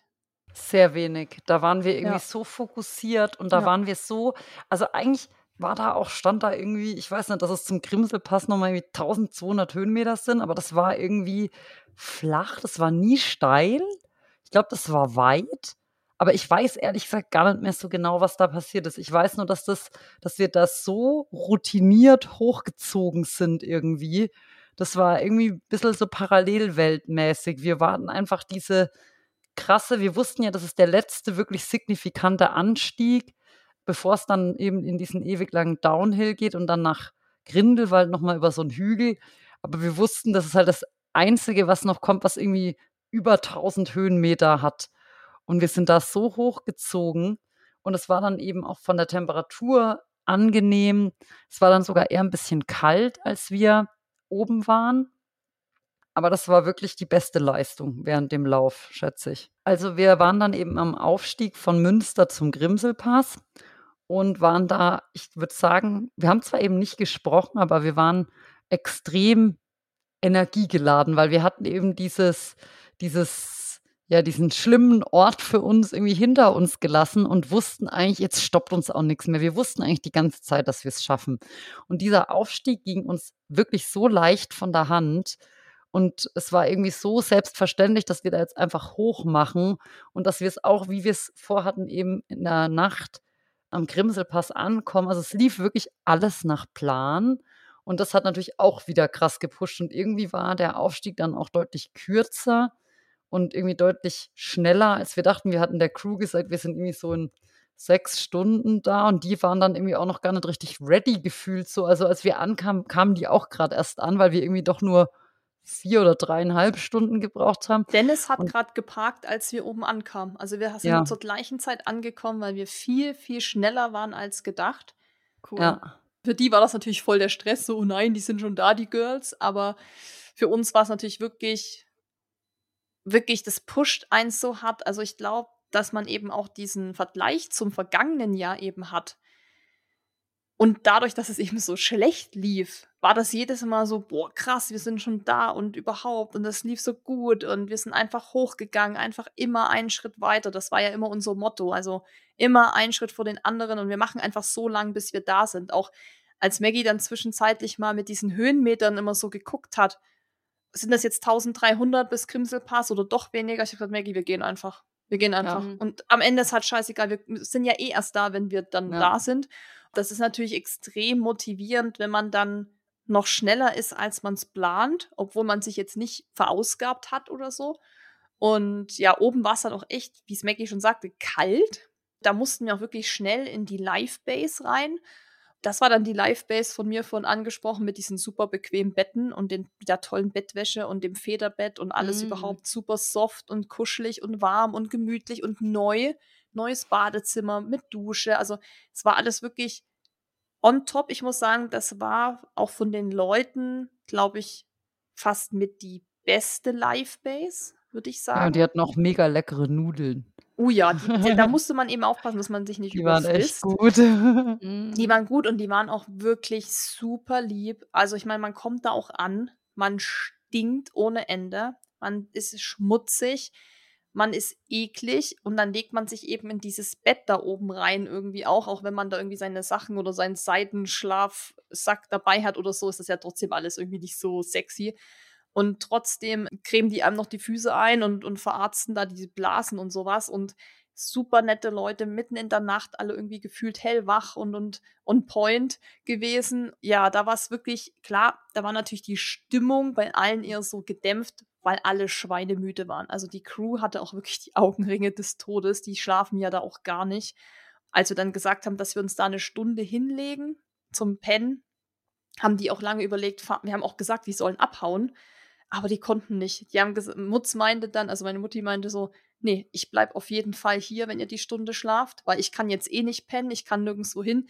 Und dann sind am Ende alle geblieben, weil sie gesagt haben, nee, sie können eigentlich auch nicht schlafen. Da haben wir dann quasi da nochmal eine etwas längere Pause gemacht.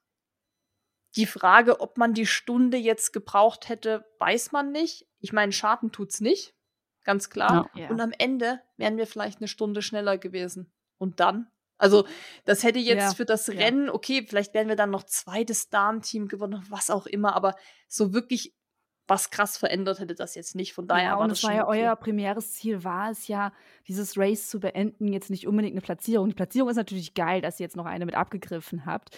Mega cool, aber euer Ziel war ja erstmal ankommen, durchkommen, das schaffen. Und ob man jetzt die Stunde gebraucht hat oder nicht mhm. oder sowas, aber sie hat euch nochmal Energie gegeben. So, und vielleicht, ne, hätte, hätte Fahrradkette, wenn ihr durchgelaufen wärt, wart ihr vielleicht 10% müder gewesen, dadurch wird ihr dann umgeknickt und dann wäre dann nachher bei 210 Kilometer der Ofen aus gewesen oder sowas. Hätte, hätte, weißt du nicht. Aber so hat es auf jeden Fall zu eurem Erfolg beigetragen. Auf jeden Fall. Und wir haben das, wir haben das schon richtig gemacht. Auf jeden Fall hat das Schlafen auch einfach oder das Liegen auch geholfen, dass die Beine sich mal ausruhen. Auch mal länger mhm. als nur so 30 Minuten beim Sitzen, sondern dass das eben alles mal oben liegt. Aber was da krass war, also ich konnte da gar nicht gut schlafen, weil Maggie ja vorhin schon gesagt hat, dass sie da so richtig in einer anderen Welt war. Ich hatte einfach so harte Krämpfe und Zuckungen in meinen Beinen bekommen dann, dass ich ständig wach geworden bin, weil es mir irgendwie in die Seite reingeschossen ist und ich dann auf dem Rücken liegen musste und dann, äh, wie nennt sich die Pose, wenn man die Beine so auseinander macht? Vom Yoga? Äh, Lotus. Schmetterlings? Schmetterling? Die Diamant, Diamant, Lotus, Schmetterling. Ja. Was meinst du denn? Man liegt Zeug. auf dem Rücken und die Fußsohle sind aneinander und die Beine fallen so aus der ja. Seite. Ja, das ist so die ungefähr. Schmetterlingspose. Das ist das Einzige um diese Außenseite, die quasi wirklich rechts und links vom Hüftknochen zum Oberschenkelknochenkopf ziehenden Strukturen zu entlasten, die halt extrem leiden. Und da ist immer Spannung drauf, gerade wenn man so schnelles Gehen macht, weil die einfach immer ja, da mhm. irgendwie also die haben mir auch tatsächlich bei dem Race am Ende am meisten wehgetan und auch danach am meisten wehgetan. Das ist witzig, weil das kannte ich vorher auch noch nicht. Das ging irgendwie auch erst bei Kilometer, weiß ich nicht, 180 hm. los oder 200. Kenne ich von, von meinen langen Wanderungen. Das ist dann auch irgendwann da zwirbelt. Deswegen. Okay, du hattest Krämpfe. Hast du denn noch irgendwas ähm, dazu gemacht? Irgendwie Salz extra gegen die Krämpfe genommen oder hast du dich wirklich nur auf das Dehnen verlassen? Ja, also ich habe jetzt nichts dann noch weiter dazu gemacht, sondern einfach das einfach durchgezogen wie immer. Also gut gegessen, getrunken, Mineralwasser natürlich, Gele genommen, ISO, Hydrate, also alles, was ich dabei hatte, einfach weiterhin genommen. Und ich wusste einfach, das sind jetzt diese normalen Begleiterscheinungen, die du bekommst. Also es gab, glaube ich, auch einen ganz guten Spruch, das könnte auch hier so der Untertitel des Podcasts werden. Es tut irgendwann nicht mehr mehr weh. Und das ist auch einfach so. Irgendwann kommst du an so einen Punkt, da sind deine Beine todesschwer. Es zieht hier und da. Es ist, das sind auch nicht so richtig Schmerzen. Also ein Schmerz ist ja, ich weiß gar nicht, wie ich das beschreiben soll, aber so richtig Schmerzen sind es nicht. Aber es ist natürlich auch kein gutes Gefühl. Aber ich habe irgendwann zu Maggie gesagt, ey, ganz ehrlich, wir müssen einfach weiter joggen, weiter gehen, weiter rennen, weil es irgendwann nicht mehr mehr wehtun kann. Es geht einfach nicht. Irgendwann mhm. kommst du an so einen Punkt, da musst du das einfach aushalten. Und ich glaube, das ist dann auch so ein bisschen das, wo man, oder da kommt man in so Sphären bei solchen Läufen, die halt weit über 100 Meilen auch hinausgehen, wo es dann, also mit solchen Sachen muss man sich ja vorher nicht beschäftigen. Auch bei 50, 60, 70, 80 ist es irgendwann überschaubar, wann es vorbei ist. Aber bei so einem Lauf wie du bist in Jaizinen und hast noch 100 Meilen, aber hast schon 90 gehabt, so ungefähr, dann kommst du irgendwann eben in so Areale rein, wo dein, du mit Sachen dich beschäftigen musst, was du vorher nicht musstest. Und ich glaube, genau das ist auch der Punkt, was du auch so spät erst kennenlernst, dass dein Körper sich ganz anders anfühlt. Das kann man überhaupt nicht beschreiben. Und ich kenne dieses Gefühl vom Körper auch nicht, bei einem Marathon oder sowas, selbst wenn ich den auf mhm. Anschlag oder so laufe. Und da ist die Kunst, dieses, diesen Zustand, den man hat, einfach auszuhalten und weiterzumachen. Ja, genau. Ich habe auch, wo Mackie dann mit ihrer Plantarfaszene, Faszie-Dings da immer irgendwie Probleme hatte, habe ich auch gesagt, Mackie, ja, du musst es einfach ausblenden dann. Ja. Und weil es kann irgendwann nicht noch mehr wehtun, als es jetzt eh schon wehtut. Also versuch dich auf den anderen Fuß zu konzentrieren, der keine Schmerzen verursacht. Oder dich an den Körper stellen, so mache ich es, wenn mir irgendwas dann in dem Moment wehtut, wie an der Seite da zieht oder unterer Rücken oder so, fokussiere ich mich immer auf eine Körperstelle, die noch in meinen Augen total frisch ist. Zum mhm. Beispiel habe ich manchmal gesagt zu Maggie, hey, unsere Handgelenke noch voll fresh, da tut gar nichts weh. so, weil zum Beispiel Schultern waren natürlich auch irgendwann Game Over von dem Rucksack. Und Füße sowieso, die sind dann einfach irgendwann auch, ja, belastet und Beine sind belastet und Arme auch. Aber ja. es gibt immer irgendwas am Körper, was noch gut funktioniert. Und darauf fokussiere ich mich immer. Und was auch wirklich Fakt ist, dass dieses, es läuft sich raus, also ich meine, das stimmt natürlich nicht bei allem, allem, aber bei, bei den meisten Sachen stimmt's. Also ich hatte tatsächlich zum Beispiel in der Plantarsehne am Ende gar keine Probleme mehr. Und zwischendurch dachte ich echt so, uh, also schon bei Kilometer 50 so, uh, nicht so gut. Und irgendwie, da kommen dann eben wieder andere Themen. Ich meine, dieses an den Hüften rechts und links, das hat sich nicht rausgelaufen. Aber ich glaube, das hat man auch deswegen irgendwann nicht mehr ausgeblendet, weil man dann auch wusste, man ist jetzt auf dem Final Stretch und dann durfte man auch sozusagen schwächer werden. Aber wenn das jetzt noch 100 Kilometer weitergegangen wäre, hätte man das wahrscheinlich auch irgendwann nicht mehr gespürt. Einen Satz möchte ich noch sagen, weil Susi gerade meinte, es kann auch irgendwann nicht mehr mehr wehtun. Das war einer unserer Leitsprüche tatsächlich. Der andere Leitspruch war, da sind wir gar noch nicht drauf eingegangen. Das ist der Spirit, den wir brauchen.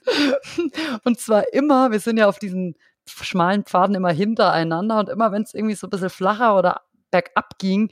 Und einer von uns, also der, die vordere Person, ist losgejoggt, auch so ohne das abzusprechen. Am Anfang haben wir immer noch gesagt, so joggen, hm. Und irgendwann ist Mhm. einfach der Vordere, wenn er so das Gefühl hat, das passt, einfach losgejoggt. Und dann hat Susi immer gesagt: „Das ist der Spirit, den wir brauchen.“ Und das haben wir dann auch immer wieder gesagt, wenn jemand losgejoggt ist, entweder wirklich nur so stark, stabil. Das ist der Spirit, den wir brauchen, um einfach uns gegenseitig zu bestärken, dass eben dieses Wanderjoggen, was eben wahnsinnig energieeffizient, ja, produktiv ist, einfach immer weiter durchzuziehen. Und wir haben's wirklich geschafft, bis Kilometer also, jetzt sind wir ja quasi schon im Abstieg vom Grimselpass nach unserem Nickerchen, da auch Mhm. wirklich viel noch zu joggen. Zwar saulangsam, aber trotzdem, wir sind dann da sogar noch mal an einem Team so vorbeigejoggt. Da hatten wir auch noch mal so 'nen hohen Moment, irgendwie so: „Yeah, wir joggen noch.“ Das war irgendwie cool. Ja, das motiviert einen halt auch, wenn man seine Kräfte noch mal mobilisieren kann. Und ich glaube, das zum Thema Wanderjoggen, da haben wir dann auch irgendwann gesagt, wir könnten echt Kurse dafür geben, weil das ist 'ne Geschwindigkeit, die könnte ich jetzt überhaupt gar nicht abrufen, so im Mhm. ausgeruhten Zustand. Ich habe da auch mit mit Dennis noch viel drüber gesprochen und er hat gesagt, ja, das ist auch das, was auch Eliud Kipchoge zum Beispiel viel in seinem Trainingsplan hat, dass die 'ne 8er Pace oder so joggen, was für ihn natürlich ultra, ultra, ultra langsam ist. So war das, glaube ich, auch bei uns. Ich kann dir auch nicht sagen, was das für 'ne Pace war, weil diese Frage auch immer nach Pace und so bei solchen Rennen Leute, vergesst es wirklich. Also, da kamen ja auch wieder so viele Fragen bei Insta, wie viel man da geht, wie viel man rennt, ob man auf die Pace guckt. Also, du hast da einfach ganz andere Probleme. Die Leute, die da auf die Pace gucken, also, respektive auch Leute, die wir kannten und so, die am Anfang eben wirklich gerannt sind und so, die holt's alles später irgendwann. Also, es ist eben wirklich so, wenn du dich da zu sehr drauf fokussierst, wie schnell du dich grade bewegst, das ist einfach der Töter. Das ist und auch so dieses, dass es dich dann so fertig macht, wenn du langsam bist. Ja, sorry, das ist eben leider so. Also, das ist einfach part of the game, weil auch viele dann noch so schreiben, so: „Ja, was hat das überhaupt noch mit Laufen zu tun?“ Das hat eigentlich sehr viel noch mit Laufen zu tun und diese Pace, die jetzt jemand ausrechnet, wenn er sich jetzt hinsetzt und guckt: „Okay, wir waren 250 Kilometer unterwegs und haben 76,5 Stunden gebraucht.“ Das ist ja 'ne Pace von 3,9 km/h oder so. Ist das ja überhaupt nicht aussagekräftig, wenn man noch 12 Stunden Pause gemacht hat und so weiter. Das ist auch nichts, womit man irgendwie, äh, kalkulieren sollte oder rechnen sollte, sondern klar, wenn ich jetzt gewinnen will, wenn ich jetzt 'n Profi bin, natürlich spielt dann so was mehr 'ne Rolle, auch wie schnell schaffe ich die Abschnitte und so, logisch. Und die haben dann auch irgendwie 'nen Zeitplan. Und wir haben ja auch 'n Zeitplan. Wir haben ja auch gesagt, wir wollen am Abend am Grimselpass sein oder so, aber eben nicht, wir wollen jetzt die 800 Höhenmeter in einer Stunde gehen oder so, sondern wir gehen eben so, wie wir können und wie wir's uns über 'nen sehr langen Zeitraum aufteilen können. Zu diesem Wanderjoggen noch mal. Kein Plan, was das für 'ne Pace ist. Es kommt ja auch wieder drauf an, wanderjoggst du grad bergab oder geradeaus und ist das 'n Wie ist der As Bodenuntergrund, ja, ne? genau, ist das Asphalt, ist das Forstweg, kommen da noch 3 Wurzeln zwischendrin. Aber Fakt ist, dass dieses, wie wir's eben nennen, Wanderjoggen, einfach nur sehr langsames Joggen, dich halt energiesparend relativ schnell in Anführungszeichen voranbringt. Und es wär ist für mich zum Beispiel viel einfacher, das zu machen, als dieses Speedhiking, dieses schnelle Gehen, auch wenn so Leute so an einem so Nordic Walking an einem vorbeimachen. Ich könnte das nicht. Da würde mir alles wehtun, da würden mir die Beine abfaulen. Für mich ist es kraftsparender, auch vom Puls, wenn ich einfach langsam jogge. Und ob das dann 'ne 8:30er oder 9er Pace oder was weiß ich ist, ist wurscht. Aber damit kamen wir und wahrscheinlich war das auch so 'n bisschen am Ende der, in Anführungszeichen, Erfolg, dass wir doch recht schn also, schneller waren als letztes Jahr, weil wir das auf recht lange Distanzen auch immer durchgezogen haben. Und das summiert sich halt bei so 'ner Distanz, dass man relativ schnell da vielleicht doch mal 'ne Stunde rausgelaufen ist. Und man muss aber auch sagen, wir waren in den Aufstiegen auch schneller. Da habe ich ab und zu, nicht oft, vielleicht 3, viermal, habe ich dann doch mal auf die Uhr geguckt, wo wenn ich so dachte: „Oh, jetzt gehen wir grad echt gut“, zum Beispiel Grimselpass, bestes Beispiel. Da habe ich dann doch immer mal geschaut, was die Uhr grad so sagt. Und da hatten wir immer so schon zwischen 500 und 550 Höhenmeter die Stunde. Letztes Jahr haben wir noch mit 400 Höhenmeter die Stunde kalkuliert und gerechnet. Das ist Mhm. natürlich auch, weil man A, war's natürlich, wie gesagt, kühler, einfacher irgendwie, man ist we weniger außer Atem und man wird ja eben auch mal besser. Also, wenn man das halt so oft macht vielleicht, wenn wir das jetzt 10 Jahre machen, vielleicht gehen wir da auch irgendwann 700 Höhenmeter die Stunde oder 600, weiß man nicht. Also, man verbessert sich ja auch. Aber das war das einzige Mal, wo ich wirklich bewusst auf die Uhr geguckt habe, um mal irgendeine Zahl zu gucken. Aber sonst überhaupt nicht. Ich würde sagen, dass wir eben mit dieser Taktik des immer gleichmäßigen Hochgehens, was wir hätten auch am Ende noch 100 Kilometer länger ja. machen können, gut gefahren sind und eben alles zu joggen, was geht, egal wie langsam es ist. Das finde ich hat dann schon am Ende auch was mit Laufen zu tun, weil es legt ja keiner fest, ab wann Laufen Laufen ist, sondern sobald ich beide Beine vom Boden habe, dann renne ich halt. Und egal welches Tempo das ist. Und ähm, ja, wenn man das halt alles wirklich gewandert wäre, hätte man einfach deutlich länger gebraucht. Weil garantiert diese, auch wenn das nur vielleicht 2 km/h dann irgendwie Unterschied sind oder 1 bis 3 km/h, je nachdem, oder 4, je nachdem, wie schnell man da gerannt ist, wenn es bergab ging oder so. Aber das ist echt also A, hätte sich das viel länger gezogen und B, glaube ich, hätten dir auch viel mehr die Gräten wehgetan, weil dieses Gehen ist, wir hatten da irgendwie so dieses Wanderjoggen eben mit diesem leichten Bounce noch, hat immer alles so mal kurz entlastet und das war echt, ja, einfach, das war top. Und wie Susi sagt, klar, am Ende dann runter nach Grindelwald waren wir irgendwie platt und dann wurde es wieder heiß und so, aber wir hätten das, also ich hatte das Gefühl, wir waren nie krass erschöpft wir waren nie so, also wir waren nie so, dass wir uns nicht mehr hätten unterhalten können oder so.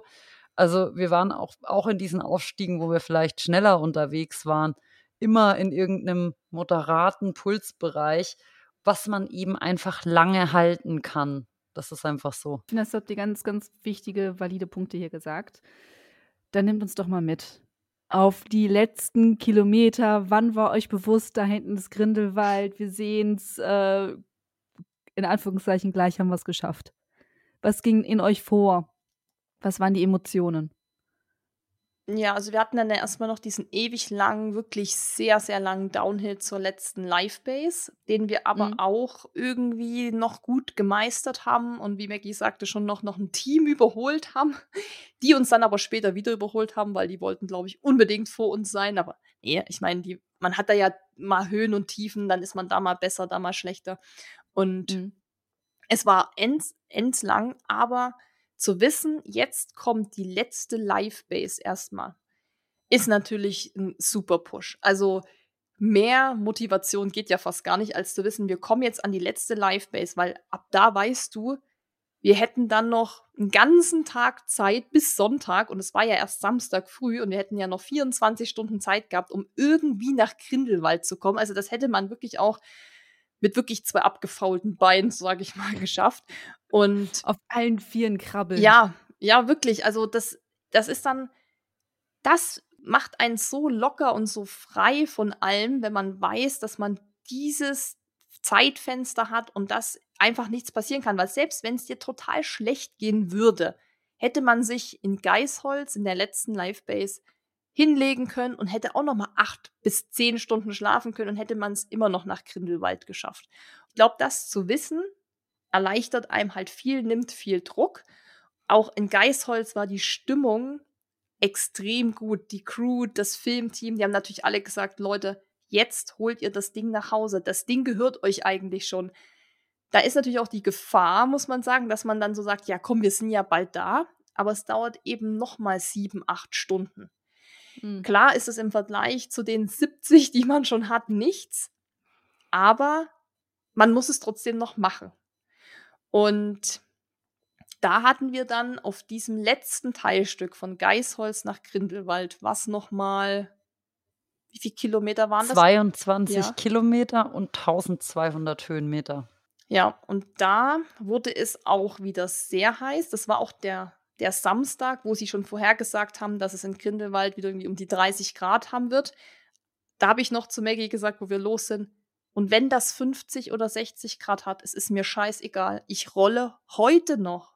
Heute. Das war auch immer so ein Motivationsspruch zu sagen, dass wir heute in Grindelwald ankommen und nicht erst morgen und wir haben noch eine Nacht. Das war so geil. So. Ja, zu sagen, wir kommen heute an und habe ich gesagt, wenn das 50 Grad hat und die mich hier tot grillen, ich komme heute da an und das zu wissen, ist für mich, ist alles andere mir total wurscht. Klar, als es dann so heiß wurde, haben wir auch wieder rumgejammert und es war natürlich ein ultra schönes Panorama wieder. Mega schön. Das war ja auch was, was wir eben letztes Jahr auch noch nicht gesehen hatten. Das kam ja auch dazu, diese neue Eindrücke, was es auch wieder leichter gemacht hat, zu, nicht zu wissen, was so auf einen zukommt.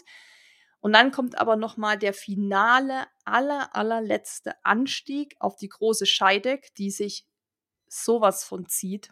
Die geht gefühlt für immer, dieser Anstieg, dieser Weg.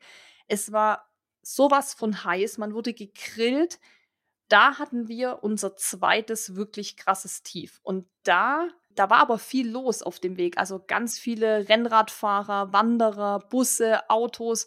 Also es war auch eben eigentlich wieder sowas, wo man sagen könnte, recht kurzweilig, weil es waren auch viele Radfahrer, die uns angefeuert haben, die gesagt haben, ey, stark und so. Also eigentlich wieder genau wie so das Rennen eigentlich losgegangen ist. Mhm. Aber wir waren in einem Tief. Und dann war das wirklich so, Mackie sagt, ich muss, ich kann nicht mehr so schnell gehen. Ich muss langsamer gehen. Ich kann nicht mehr diese Scherbewegung machen. Mir tut alles weh. Ich dann mit meinem, ich so, ich, meine Beine tun weh. Es ist so heiß. Dann haben wir uns so gegenseitig so ein bisschen voll gejammert. Ja, das dann, war. Ja, das ja. war, war wirklich so. Wir hatten wieder beide gleichzeitig das Tief. Dann kam noch mal so ein Restaurant. Da sind wir noch mal rein und haben uns noch mal ein Mineralwasser geholt. Und, Mineralwasser. Ja, dann saßen wir so da. Was auch übrigens unser glaube ich, so dritter, vierter Spruch war, war immer nicht festsetzen lassen, äh, nicht ja. festsitzen. Also nirgendwo einkehren und dann da ewig versacken, sondern wirklich kurz hinsetzen, Füße hoch, trinken, aber dann auch direkt weiter. Und weil das ist einfach, du musst in der Bewegung bleiben. Das haben wir, glaube ich, auch gelernt. Man muss immer weitergehen. So, klar, in der Live-Base ist nochmal eine andere Nummer, weil man da sich vielleicht nochmal umzieht oder Zähne putzt oder so. Da wird das quasi mal alles so resettet. Aber bei diesen ungeplanten Einkehrungen haben wir immer gesagt, wir dürfen uns hier nicht, wir dürfen hier nicht versacken. Dann waren wir da, haben das Mineralwasser getrunken, haben uns angeguckt und haben dann beide so gleichzeitig gesagt, was sind wir eigentlich für Jammerlappen? Wir sind doch jetzt nicht 230 Kilometer, das muss man sich ja mal auf der Zunge zu gehen lassen, mit 13.000 Höhenmetern und 70 Stunden gegangen, super stabil, super stark, super motiviert, immer gut drauf, um jetzt auf dem finalen Anstieg, den letzten 13 Kilometer, weil ab da waren es nur noch 13 oder so, hier in Selbstmitleid zu zerfließen, wie schlimm alles ist, wie heiß, wie uns alles wehtut, dann gucken wir uns wirklich an haben gesagt, komm, wir kneifen jetzt die Arschbacken zusammen gehen auch wieder unser Tempo, so wie wir es seit 230 Kilometern machen und eben nicht, ich muss langsamer, weil mein Bein tut weh. Und das ging, das ist wirklich, so ja. hart das klingt, das ist nur ein Mindset. Wir sind dann diesen gleichen Ste Stechschritt wieder hochgegangen. Ich bin wirklich fast verreckt vor Hitze, Maggie wahrscheinlich auch vor Schmerzen in ihren Seitenoberschenkeln. Aber wir sind einfach straight gegangen, haben uns dann wieder selber motiviert, haben gesagt, stark, das ist der Spirit, den wir brauchen. Ein Schritt für den anderen. Wir kommen gleich an. Heute Nachmittag sind wir in Grindelwald. Es ist zum Greifen nah. Es ist nur noch über diesen das ist so Hügel. geil. Ja. Und da hatten wir wieder so einen Push und sind einfach wieder gegangen und haben genau das gemacht, was wir 70 Stunden lang gemacht haben. Haben auch gemerkt, das war wirklich nur eine Einstellungssache. Ja. Das ist und, interessant. Das Witzige ist, dass eben du dann auch diese Schwäche oder diese Schmerzen fühlen und so zulässt, wenn du weißt, du musst es nicht mehr lange aushalten. Ich glaube, wenn wir an dem Punkt gewusst hätten, es sind jetzt noch 100 Kilometer, dann wäre das gar nicht so präsent gewesen, weil wir gewusst hätten, dass wir mit der Einstellung nicht weit kommen würden. Aber dadurch, dass wir wussten, wir schaffen das jetzt eh und es ist eh nicht mehr weit, kam es einem plötzlich ewig vor und alles ganz schlimm. Und dieser Change of Mind, den den wir dann so wirklich proaktiv herbeigeführt haben eigentlich, der war wirklich, das war auch ein krasses Learning, wie krass du einfach mit so einem geistigen, mentalen Reset deine Performance beeinflussen kannst. Wir haben zur großen Scheidek hochgemacht, als würden wir nichts anderes machen. Ja, das war echt cool und äh, wieder auch ein richtiges Learning. Mhm. Wahnsinnig beeindruckend. Ja, und dann. Gut, aber jetzt sind wir auf dem, ja, ja, so genau. Eileen wollte schon wissen, jetzt sind wir auf dem finalen Stretch. Ja, dann waren wir oben, letzter Anstieg. Da haben wir auch erstmal so wie, okay, das war's jetzt vom Anstieg. Das war's. Mhm. That's it. Alles weggeschrubbt. So, ja. Alles weggeschrubbt. Ich hatte Schiss, weil wir auch den Downhill nicht kannten. Also ich wusste, dass der größtenteils auf der Bergaufstrecke vom 100er geht und auch vom 51er, aber ich hatte mir den Track nicht ganz genau angeguckt und ich hatte Schiss, dass es da noch mal irgendwie auf der Karte ist ja alles winzig klein, da siehst du nicht, ob es da noch mal 200, 300 Höhenmeter hochgeht und ich hatte voll Schiss, dass es noch mal irgendwo einen Gegenanstieg gibt, aber gab es nicht. Es ging nur noch bergab, es war natürlich extrem heiß, wir wurden gegrillt, es war steil, uns tat alles weh da waren wir dann auch wirklich, also da lässt, lassen dann auch die mentalen Kräfte nach. Da konnte ich mich dann auch irgendwann nicht mehr motivieren und habe auch zu Maggie gesagt, boah, ich muss mich noch mal kurz, ich brauche noch mal kurz eine Pause, ich muss mich noch mal kurz hier rausstretchen. Wir hatten ja auch keinen Stress. Aber klar, man will dann auch ankommen. Eigentlich wollte ich mich da nicht rausdehnen und ich wollte auch mich nicht abkühlen, sondern ich wollte einfach straight ins Ziel. Aber es ist dann eben doch noch mal irgendwie eine Stunde, zwei. Wir hatten ja eben keinen Stress, deshalb haben wir dann auch gesagt, komm, kurz noch mal rausdehnen, das schadet hier niemanden und wir gehen einfach weiter. Wir sind ja wirklich bald da. Es wurde auch wirklich zunehmend heißer. Wir wurden immer mehr gegrillt. Das hat uns wirklich so ein Flashback gegeben zu letztem Jahr, wo ich mir dann noch immer für mich dachte, Gott sei Dank war das dieses Jahr nicht so. Ich weiß nicht, ob ich das dann auch wieder, wieder nicht geschafft hätte aufgrund der Hitze. Ja, dann ist es wie immer, es zieht sich wie Gummi in das Dorf. Du bist dann eigentlich schon in Grindelwald. Das ist ja wirklich nicht groß siehst auch schon Häuser, aber bis in den Stadtkern ist es dann irgendwie doch noch mal zwei Kilometer oder zweieinhalb oder vielleicht auch drei. da hat dann Maggie, glaube ich, noch mal eine Story aufgenommen, wo sie auch gesagt hat, so Leute, wir werden es, jetzt schaffen wir es so. Dann hatte ich noch mal einen kurzen Down, kurzes Down wegen der Hitze und weil ich dann echt auch wirklich ankommen wollte. Aber als wir dann so auf diese Hauptstraße kommen, da gibt es quasi nur, es gibt ja nur eine Straße in Grindelwald und da ist auch das ganze Leben. Also da sind die Touris, da sind die ganzen Essbuden und sowas. Und als wir dann da eingerollt sind, war klar, das wird jetzt der Zieleinlauf. Jetzt ist es zum Greifen nah und boah, das war keine Ahnung. Ich glaube, das kann man ganz schwer in Worte fassen, was wir da gefühlt haben.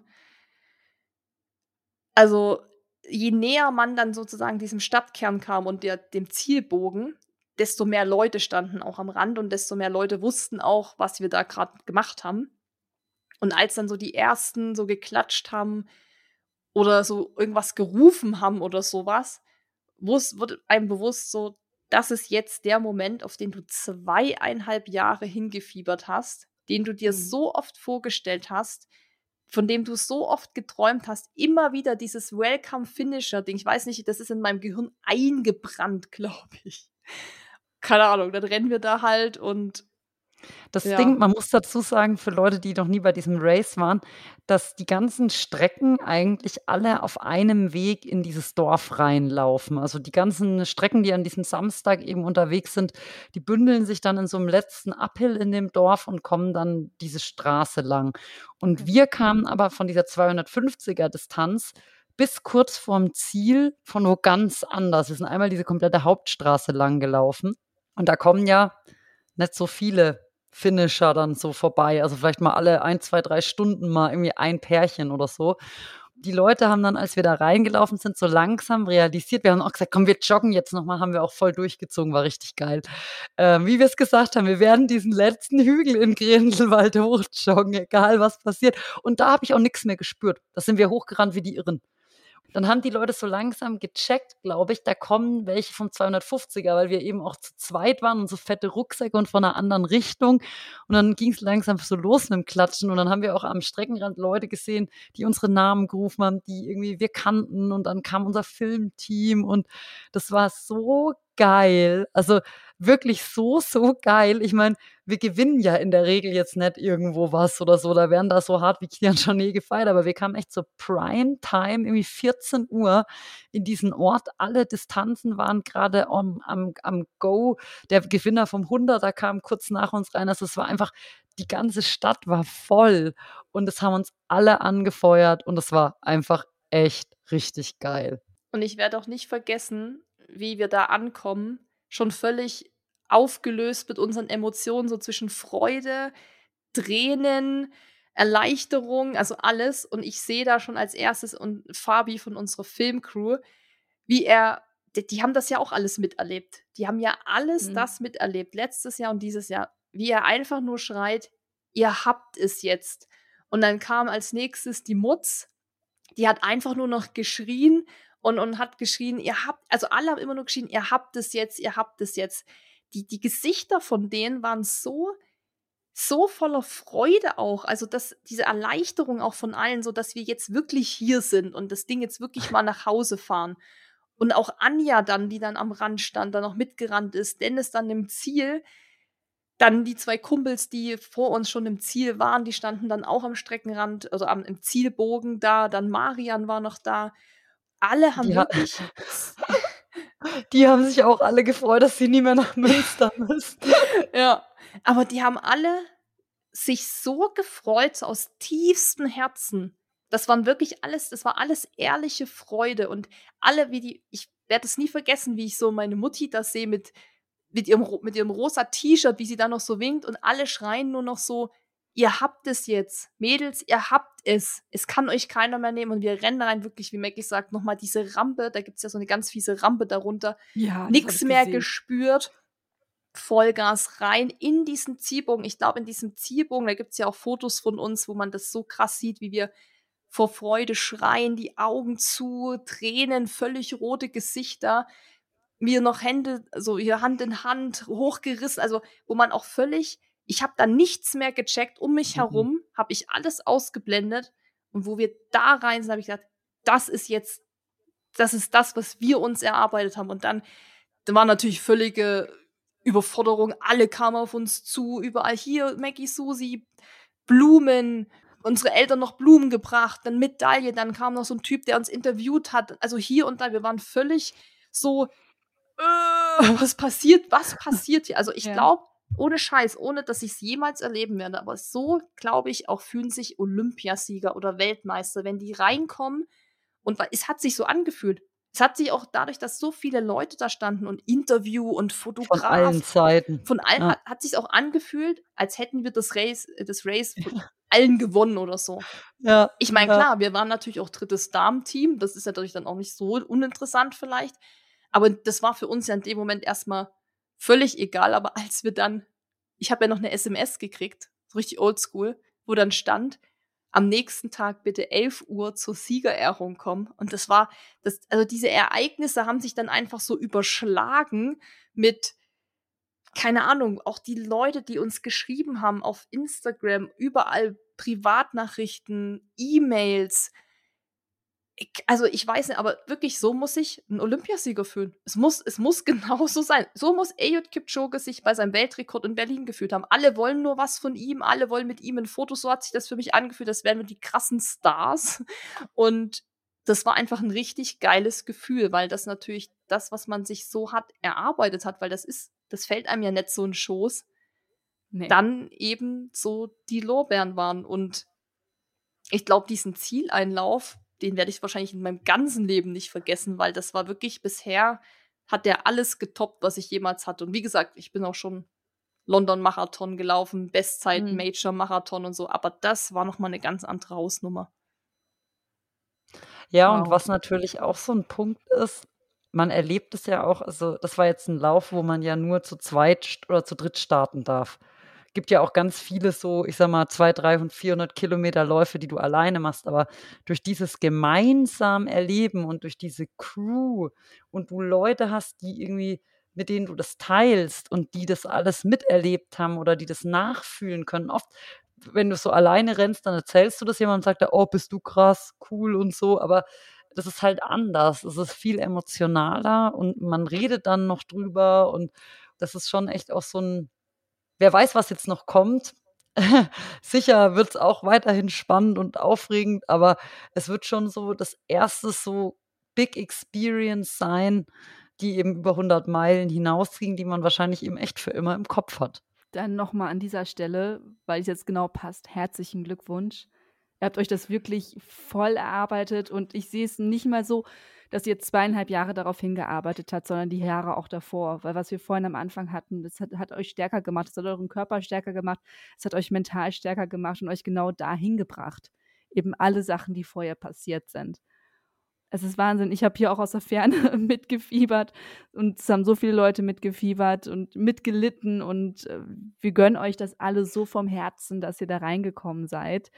Deswegen, ich will es gar nicht so sehr in die Länge ziehen, aber ich würde ganz gerne noch kurz auf, auf die Siegerehrung, weil ihr habt ja auch eine unfassbar tolle Pokal da gekriegt mit dem äh, Gebirge noch. Äh, nehmt uns noch mal gerne dahin mit. Nächsten Tag, 11 Uhr, Siegererklärung, äh, Siegerehrung.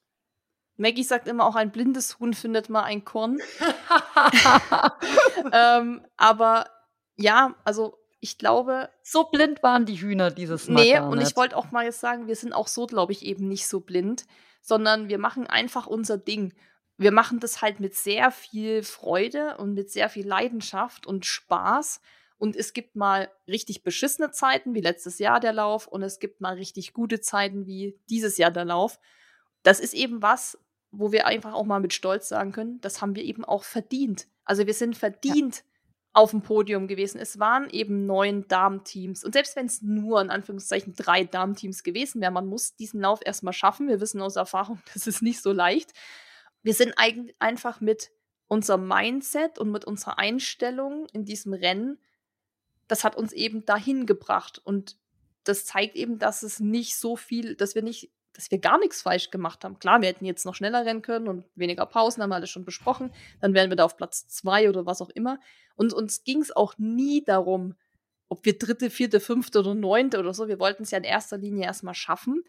Aber ich habe dann auch wirklich die Woche danach so nachgedacht, auch die Siegerehrung an sich, das war natürlich alles wie in so einer Parallelwelt, dass wir da oben standen. Da war ja noch die Siegerehrung von den anderen Distanzen vom 50er und auch vom 100er, was ja eigentlich so die Hauptdistanz ist beim Eiger Ultra Trail, wo dann eben auch wirklich die, die Pros da oben stehen und die dann auch im Nachgang zu uns kamen und uns angesprochen haben und gesagt haben, ey, Glückwunsch, ihr seid solche Raketen. Und wir dachten nur so, äh, nee, du bist ja eigentlich die Rakete. Aber nee, man kann halt eben auch mal stolz auf sich sein und sagen, ja, das schafft ja. man nicht immer und man ist gut, man hat das einfach gut gemacht. Und dieser dritte Platz, ja, dieser Pokal natürlich super geil, ganz speziell, den kriegt man auch nicht jeden Tag. Und ich glaube, ich weiß nicht, ob wir jemals wieder so einen Pokal bekommen und, und so, so eine Welle da gemacht wird. Und wir haben uns, glaube ich, eher unwohl gefühlt, weil wir immer mhm. denken, wir gehören da nicht hin. Ja. Aber nee, wir haben genau dahin gehört, weil das, was wir gemacht ja. haben, hat uns so weit gebracht in der Zeit wir waren genau die richtigen, die auf Platz 3 standen. Aber das, das muss man ja, ja, ja. erstmal verarbeiten, ja. Das ist witzig, weil irgendwie, also man neigt halt dazu, weil man eben kein Profiathlet ist oder eben normalerweise da jetzt nicht irgendwie auf dem Treppchen steht, sich selbst und seine Leistung irgendwie klein zu reden. Und ich sage dann auch immer, ja, Mai, es war halt keiner dabei, der halt schneller war dieses Mal. Mhm. Aber es ist eben immer eine Mischkalkulation. Also hätte auch sein können, dass, dass wir die Letzten sind, so ungefähr, ja. Oder dass eben man eben vielleicht sogar gewinnt. Also da war eben ein Team, was wirklich ja einen deutlichen Unterschied zu allen anderen Frauenteams hatte. Ich glaube, die waren irgendwie 15 oder 20 Stunden schneller als wir. Die waren insgesamt auch overall Top 4, also Platz 4. Also die haben in einer ganz anderen Liga gespielt. Aber wären die zufällig nicht angetreten und hätten wir zufällig zwei Stunden weniger gepennt, hätten wir vielleicht sogar gewonnen. Und deswegen ist es so dieses, es steht und fällt natürlich immer mit den anderen Leuten, die da antreten, aber dieses sich so eins zu sagen, ich gehöre hier nicht hin und das war jetzt Zufall, ist eigentlich voll falsch, weil eigentlich sollte man einfach nur stolz sein und da hat uns halt mal alles in die Karten gespielt, dass kein schnellerer da war, dass wir so schnell waren, etc. Und das einfach mal anzunehmen und ich glaube, das ist auch so ein Frauending, ja, von vielen Frauen. Das kann man an der Stelle vielleicht auch nochmal sagen da gibt es eigentlich wirklich gar keinen Grund. Und, es gibt wirklich allen Grund, sich auch selber mal zu feiern für so eine stabile Leistung. Aber das ist was, das müssen wir, glaube ich, noch lernen. Aber es ja, ist, und, und, apropos stabile Leistung, es haben alle neun Frauenteams gefinisht. Das wurde ja leider nirgendwo kommuniziert. Die ganze Berichterstattung um die Frauen bei diesem langen Race war ja eher so schlecht, kann man auch mal sagen. Ich habe auch wirklich viel Zuspruch bekommen, als ich in meiner Story auf Instagram das mal gepostet habe, dass eben alle neuen Frauenteams angekommen sind, dass man das einfach mal so erwähnen kann, weil das einfach eine krasse Leistung ist. Da haben wirklich viele gesagt, ey, cool, dass das mal jemand sagt. Und das ist auch geil und das ist ja auch ein Vorbild für viele, die ja. denken, ich könnte das nie, ich würde das nie schaffen. Doch, doch, es haben eben alle Frauenteams geschafft.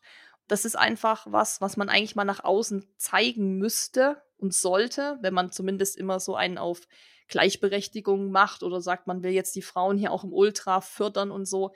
Das ist da leider ein bisschen flöten gegangen und deshalb finde ich es auch cool, dass wir als vielleicht Außenseiter oder für manche einfach Underdogs. nur In Influencer-Girls, was wir ja für viele sind, eben gezeigt haben, ja, aber du kannst eben auch auf Platz 3 kommen oder es einfach schaffen. Also jetzt mal abgesehen von Podium Ja. oder so. Und man sollte sich das einfach trauen, wenn man halt Bock drauf hat und dann nicht auf irgendwelche Leute hören, die da noch was rumzumotzen haben. Und ich meine, auch wir kriegen jetzt ja nicht nur da Applaus oder so, sondern wir wissen schon auch, was manche Leute denken, wenn wir dann da oben stehen und äh, wie das ist. Aber wir haben uns das mittlerweile auch gesagt, no, wir ziehen einfach unser Ding durch, wir haben daran Spaß, wir wissen, was wir können, wir stehen dazu, wenn wir mal irgendwo failen oder es nicht schaffen. Und das gehört genauso dazu, aber in Summe sollte einfach eben jeder, egal ob Mann, Frau oder wer auch immer, stolz auf seine Leistung sein dürfen. Und wie gesagt, auch wenn ich in meiner Altersklasse auf Platz 1 komme und es gab aber nur mich, ja und? Wie Maggie sagt, ich kann ja nur gegen die antreten, die dabei sind. Und wenn halt sich keiner getraut, sonst Und mitzumachen. erst mal 250 Kilometer geschafft, ne? Also auch bei einem 5-Kilometer-Race, Ja. die muss man erstmal erledigen. Das muss man erstmal Richtig, schaffen. und du musst dann auch erstmal eben das laufen und machen. Und ich glaube, das war auch wieder ein sehr großes Learning für uns, dass man sich eben nicht so klein macht, auch obwohl man das Gefühl hat, kein anderen auf dieser Welt interessiert deine Leistung, was jetzt so Berichterstattung oder so angeht, hat man trotzdem was Krasses geschafft. Und das Feedback, und das können wir vielleicht zum Abschluss von diesem Podcast sagen, und auch nochmal ein echt fettes Danke an alle, dieser, dieses Feedback, das Anfeuern, dieser Support, was wir ja schon da an der Strecke hatten und so, das war wirklich von, einer, von einem anderen Stern. Das war eine andere Dimension und keine Ahnung, wie man sich dafür überhaupt bedanken kann. Sowohl bei unserer Crew, bei dem Filmteam, bei unseren Freunden, wie auch bei dir, Eileen, die uns die Sprachnachricht geschickt haben. Äh, Keine Ahnung, ich weiß nicht, was krank. man das sagt eigentlich. Das war echt krank. Ich hatte alleine, also Anja, die meinen Account, unseren Account während dem Race ja schon betreut hat und auch geantwortet hat und so, hat ja schon unzählige Nachrichten und Dennis auch bei Susi. Aber ich hatte alleine, also Nachrichtenanfragen bei Instagram ist, wenn diese Person dir noch nie vorher was geschrieben hat. Also Mhm. sprich, noch nie ein Kontakt da war. Und die meisten Leute haben dir ja schon mal auf irgendwas reagiert oder eine Story, ein Herz auf eine Story geschickt. Und ich hatte, also mit den Sachen, die jetzt noch auf die Stories im Nachhinein gekommen sind, über 500 Nachrichtenanfragen. Und das war, glaube ich, nur so ungefähr ein Drittel von dem, was insgesamt an Nachrichten kam. Also ich hatte weit über 1000, fast 2000 Nachrichten, habe ich mal so grob überscrollt, wo die Leute Glück gewün gewünscht haben. Und das ist einfach krank. Und dann musst du dir vorstellen, das ist wieder nur ein Bruchteil von denen, die sich, die das Ja. mitverfolgt haben, die mitgefiebert haben, die jetzt nicht unbedingt Ja. reagiert haben, weil sie jetzt nicht jemand sind, der schreibt. Also da wird ja nochmal viel, viel größer sein. Also es haben unglaublich viele mitgelitten und, und freuen sich einfach für euch. Und da sind ja die wichtigen Leute, die euch was Gutes wollen, die sich mit euch freuen. Und ich hoffe einfach, dass ihr dieses grandiose Feeling von dem Finish, von dieser Parallelwelt, in der ihr wart zum Schluss, einfach ganz, ganz lange mit euch mittragt und, und das, das in euch drin behaltet und das vielleicht beim nächsten Wettkampf, wenn es mal nicht so gut läuft, einfach wieder abrufen könnt, um euch wieder zu motivieren, weil ihr habt es geschafft. Ihr habt es euch wirklich erarbeitet. Also es ist euch nicht in den Schoß gefallen, selbst wenn es diesmal ein bisschen einfacher in Anführungszeichen lief, waren es trotzdem 250 Kilometer. Es waren unzählige Höhenmeter. Es waren Nächte, die, äh, die ihr durchgelaufen seid. Es war Hitze, es war Gewitter. Ihr habt ja auch natürlich äh, wieder alles mitgenommen, was man so mitnehmen kann. Und da seid ihr durchgelaufen und ihr habt es geschafft. Und ich wünsche euch einfach nur, dass ihr dieses Gefühl ganz, ganz lange sehr präsent habt. Ja, das muss einvakuumiert werden. Einvakuumiert werden. Du hast ja jetzt einen Einvakuumierer, oder? ja, Mit natürlich, habt ihr keinen. Genau, da spuckst du das jetzt alles rein, vakuumierst das ein und klebst an die Wand. Und Susi, Maggie, ich bedanke mich bei euch, dass ihr uns mitgenommen habt auf, auf diese wahnsinnige Reise, sowohl letztes Jahr als auch dieses Jahr, das alles mit uns geteilt hat. Äh, Es hat mir wahnsinnig viel Spaß gemacht, euch zuzuhören. Ich hatte Gänsehaut zwischendurch. Es war einfach schön und jetzt kann es gerade nicht besser werden. Deswegen einfach vielen, vielen lieben Dank, dass ihr eure Story mit uns geteilt habt. Hm. Danke dir. Ja, danke, dass du Gerne. so viele Stunden uns zugehört hast, auch letztes Jahr und dieses Jahr die Sprachnachrichten geschickt hast. Und ähm, ja ich würde auch sagen, ich glaube, mit diesem Podcast ist das Thema vorerst abgeschlossen. Du bist ähm, wieder die Königin des Anteaserns natürlich am Ende des Podcasts. Kennst mich ja, spoilern wir werden ja nicht wir, wenn es da vielleicht noch mal irgendwas dazu geben würde, aber ich glaube, fürs Erste, für dieses Jahr ist der Eiger Ultra Trail, die Geschichte um den Eiger Ultra Trail erstmal abgehakt und ich glaube, wir bedanken uns auch bei allen, die uns unterstützt haben, vor allem bei der Crew. Ich glaube, da kann man gar nicht oft genug Danke sagen, aber ich glaube, die wissen das mittlerweile auch. Auch danke an alle, die hier zugehört haben sich das angehört haben so lang und darauf hingefiebert haben. Wir hoffen, wir haben euch nicht enttäuscht mit der Länge. Es sind nicht ganz vier Stunden geworden, wie sich das viele gewünscht haben, aber es ist trotzdem auch sehr lang geworden. Hört ihr einfach die alte Folge noch dazu. Dann habt ihr so einen Perfekt. Zweiteiler. Euch beiden einen wunderschönen Abend. Dir auch, Eileen. Bis dann. Tschüss. Ciao.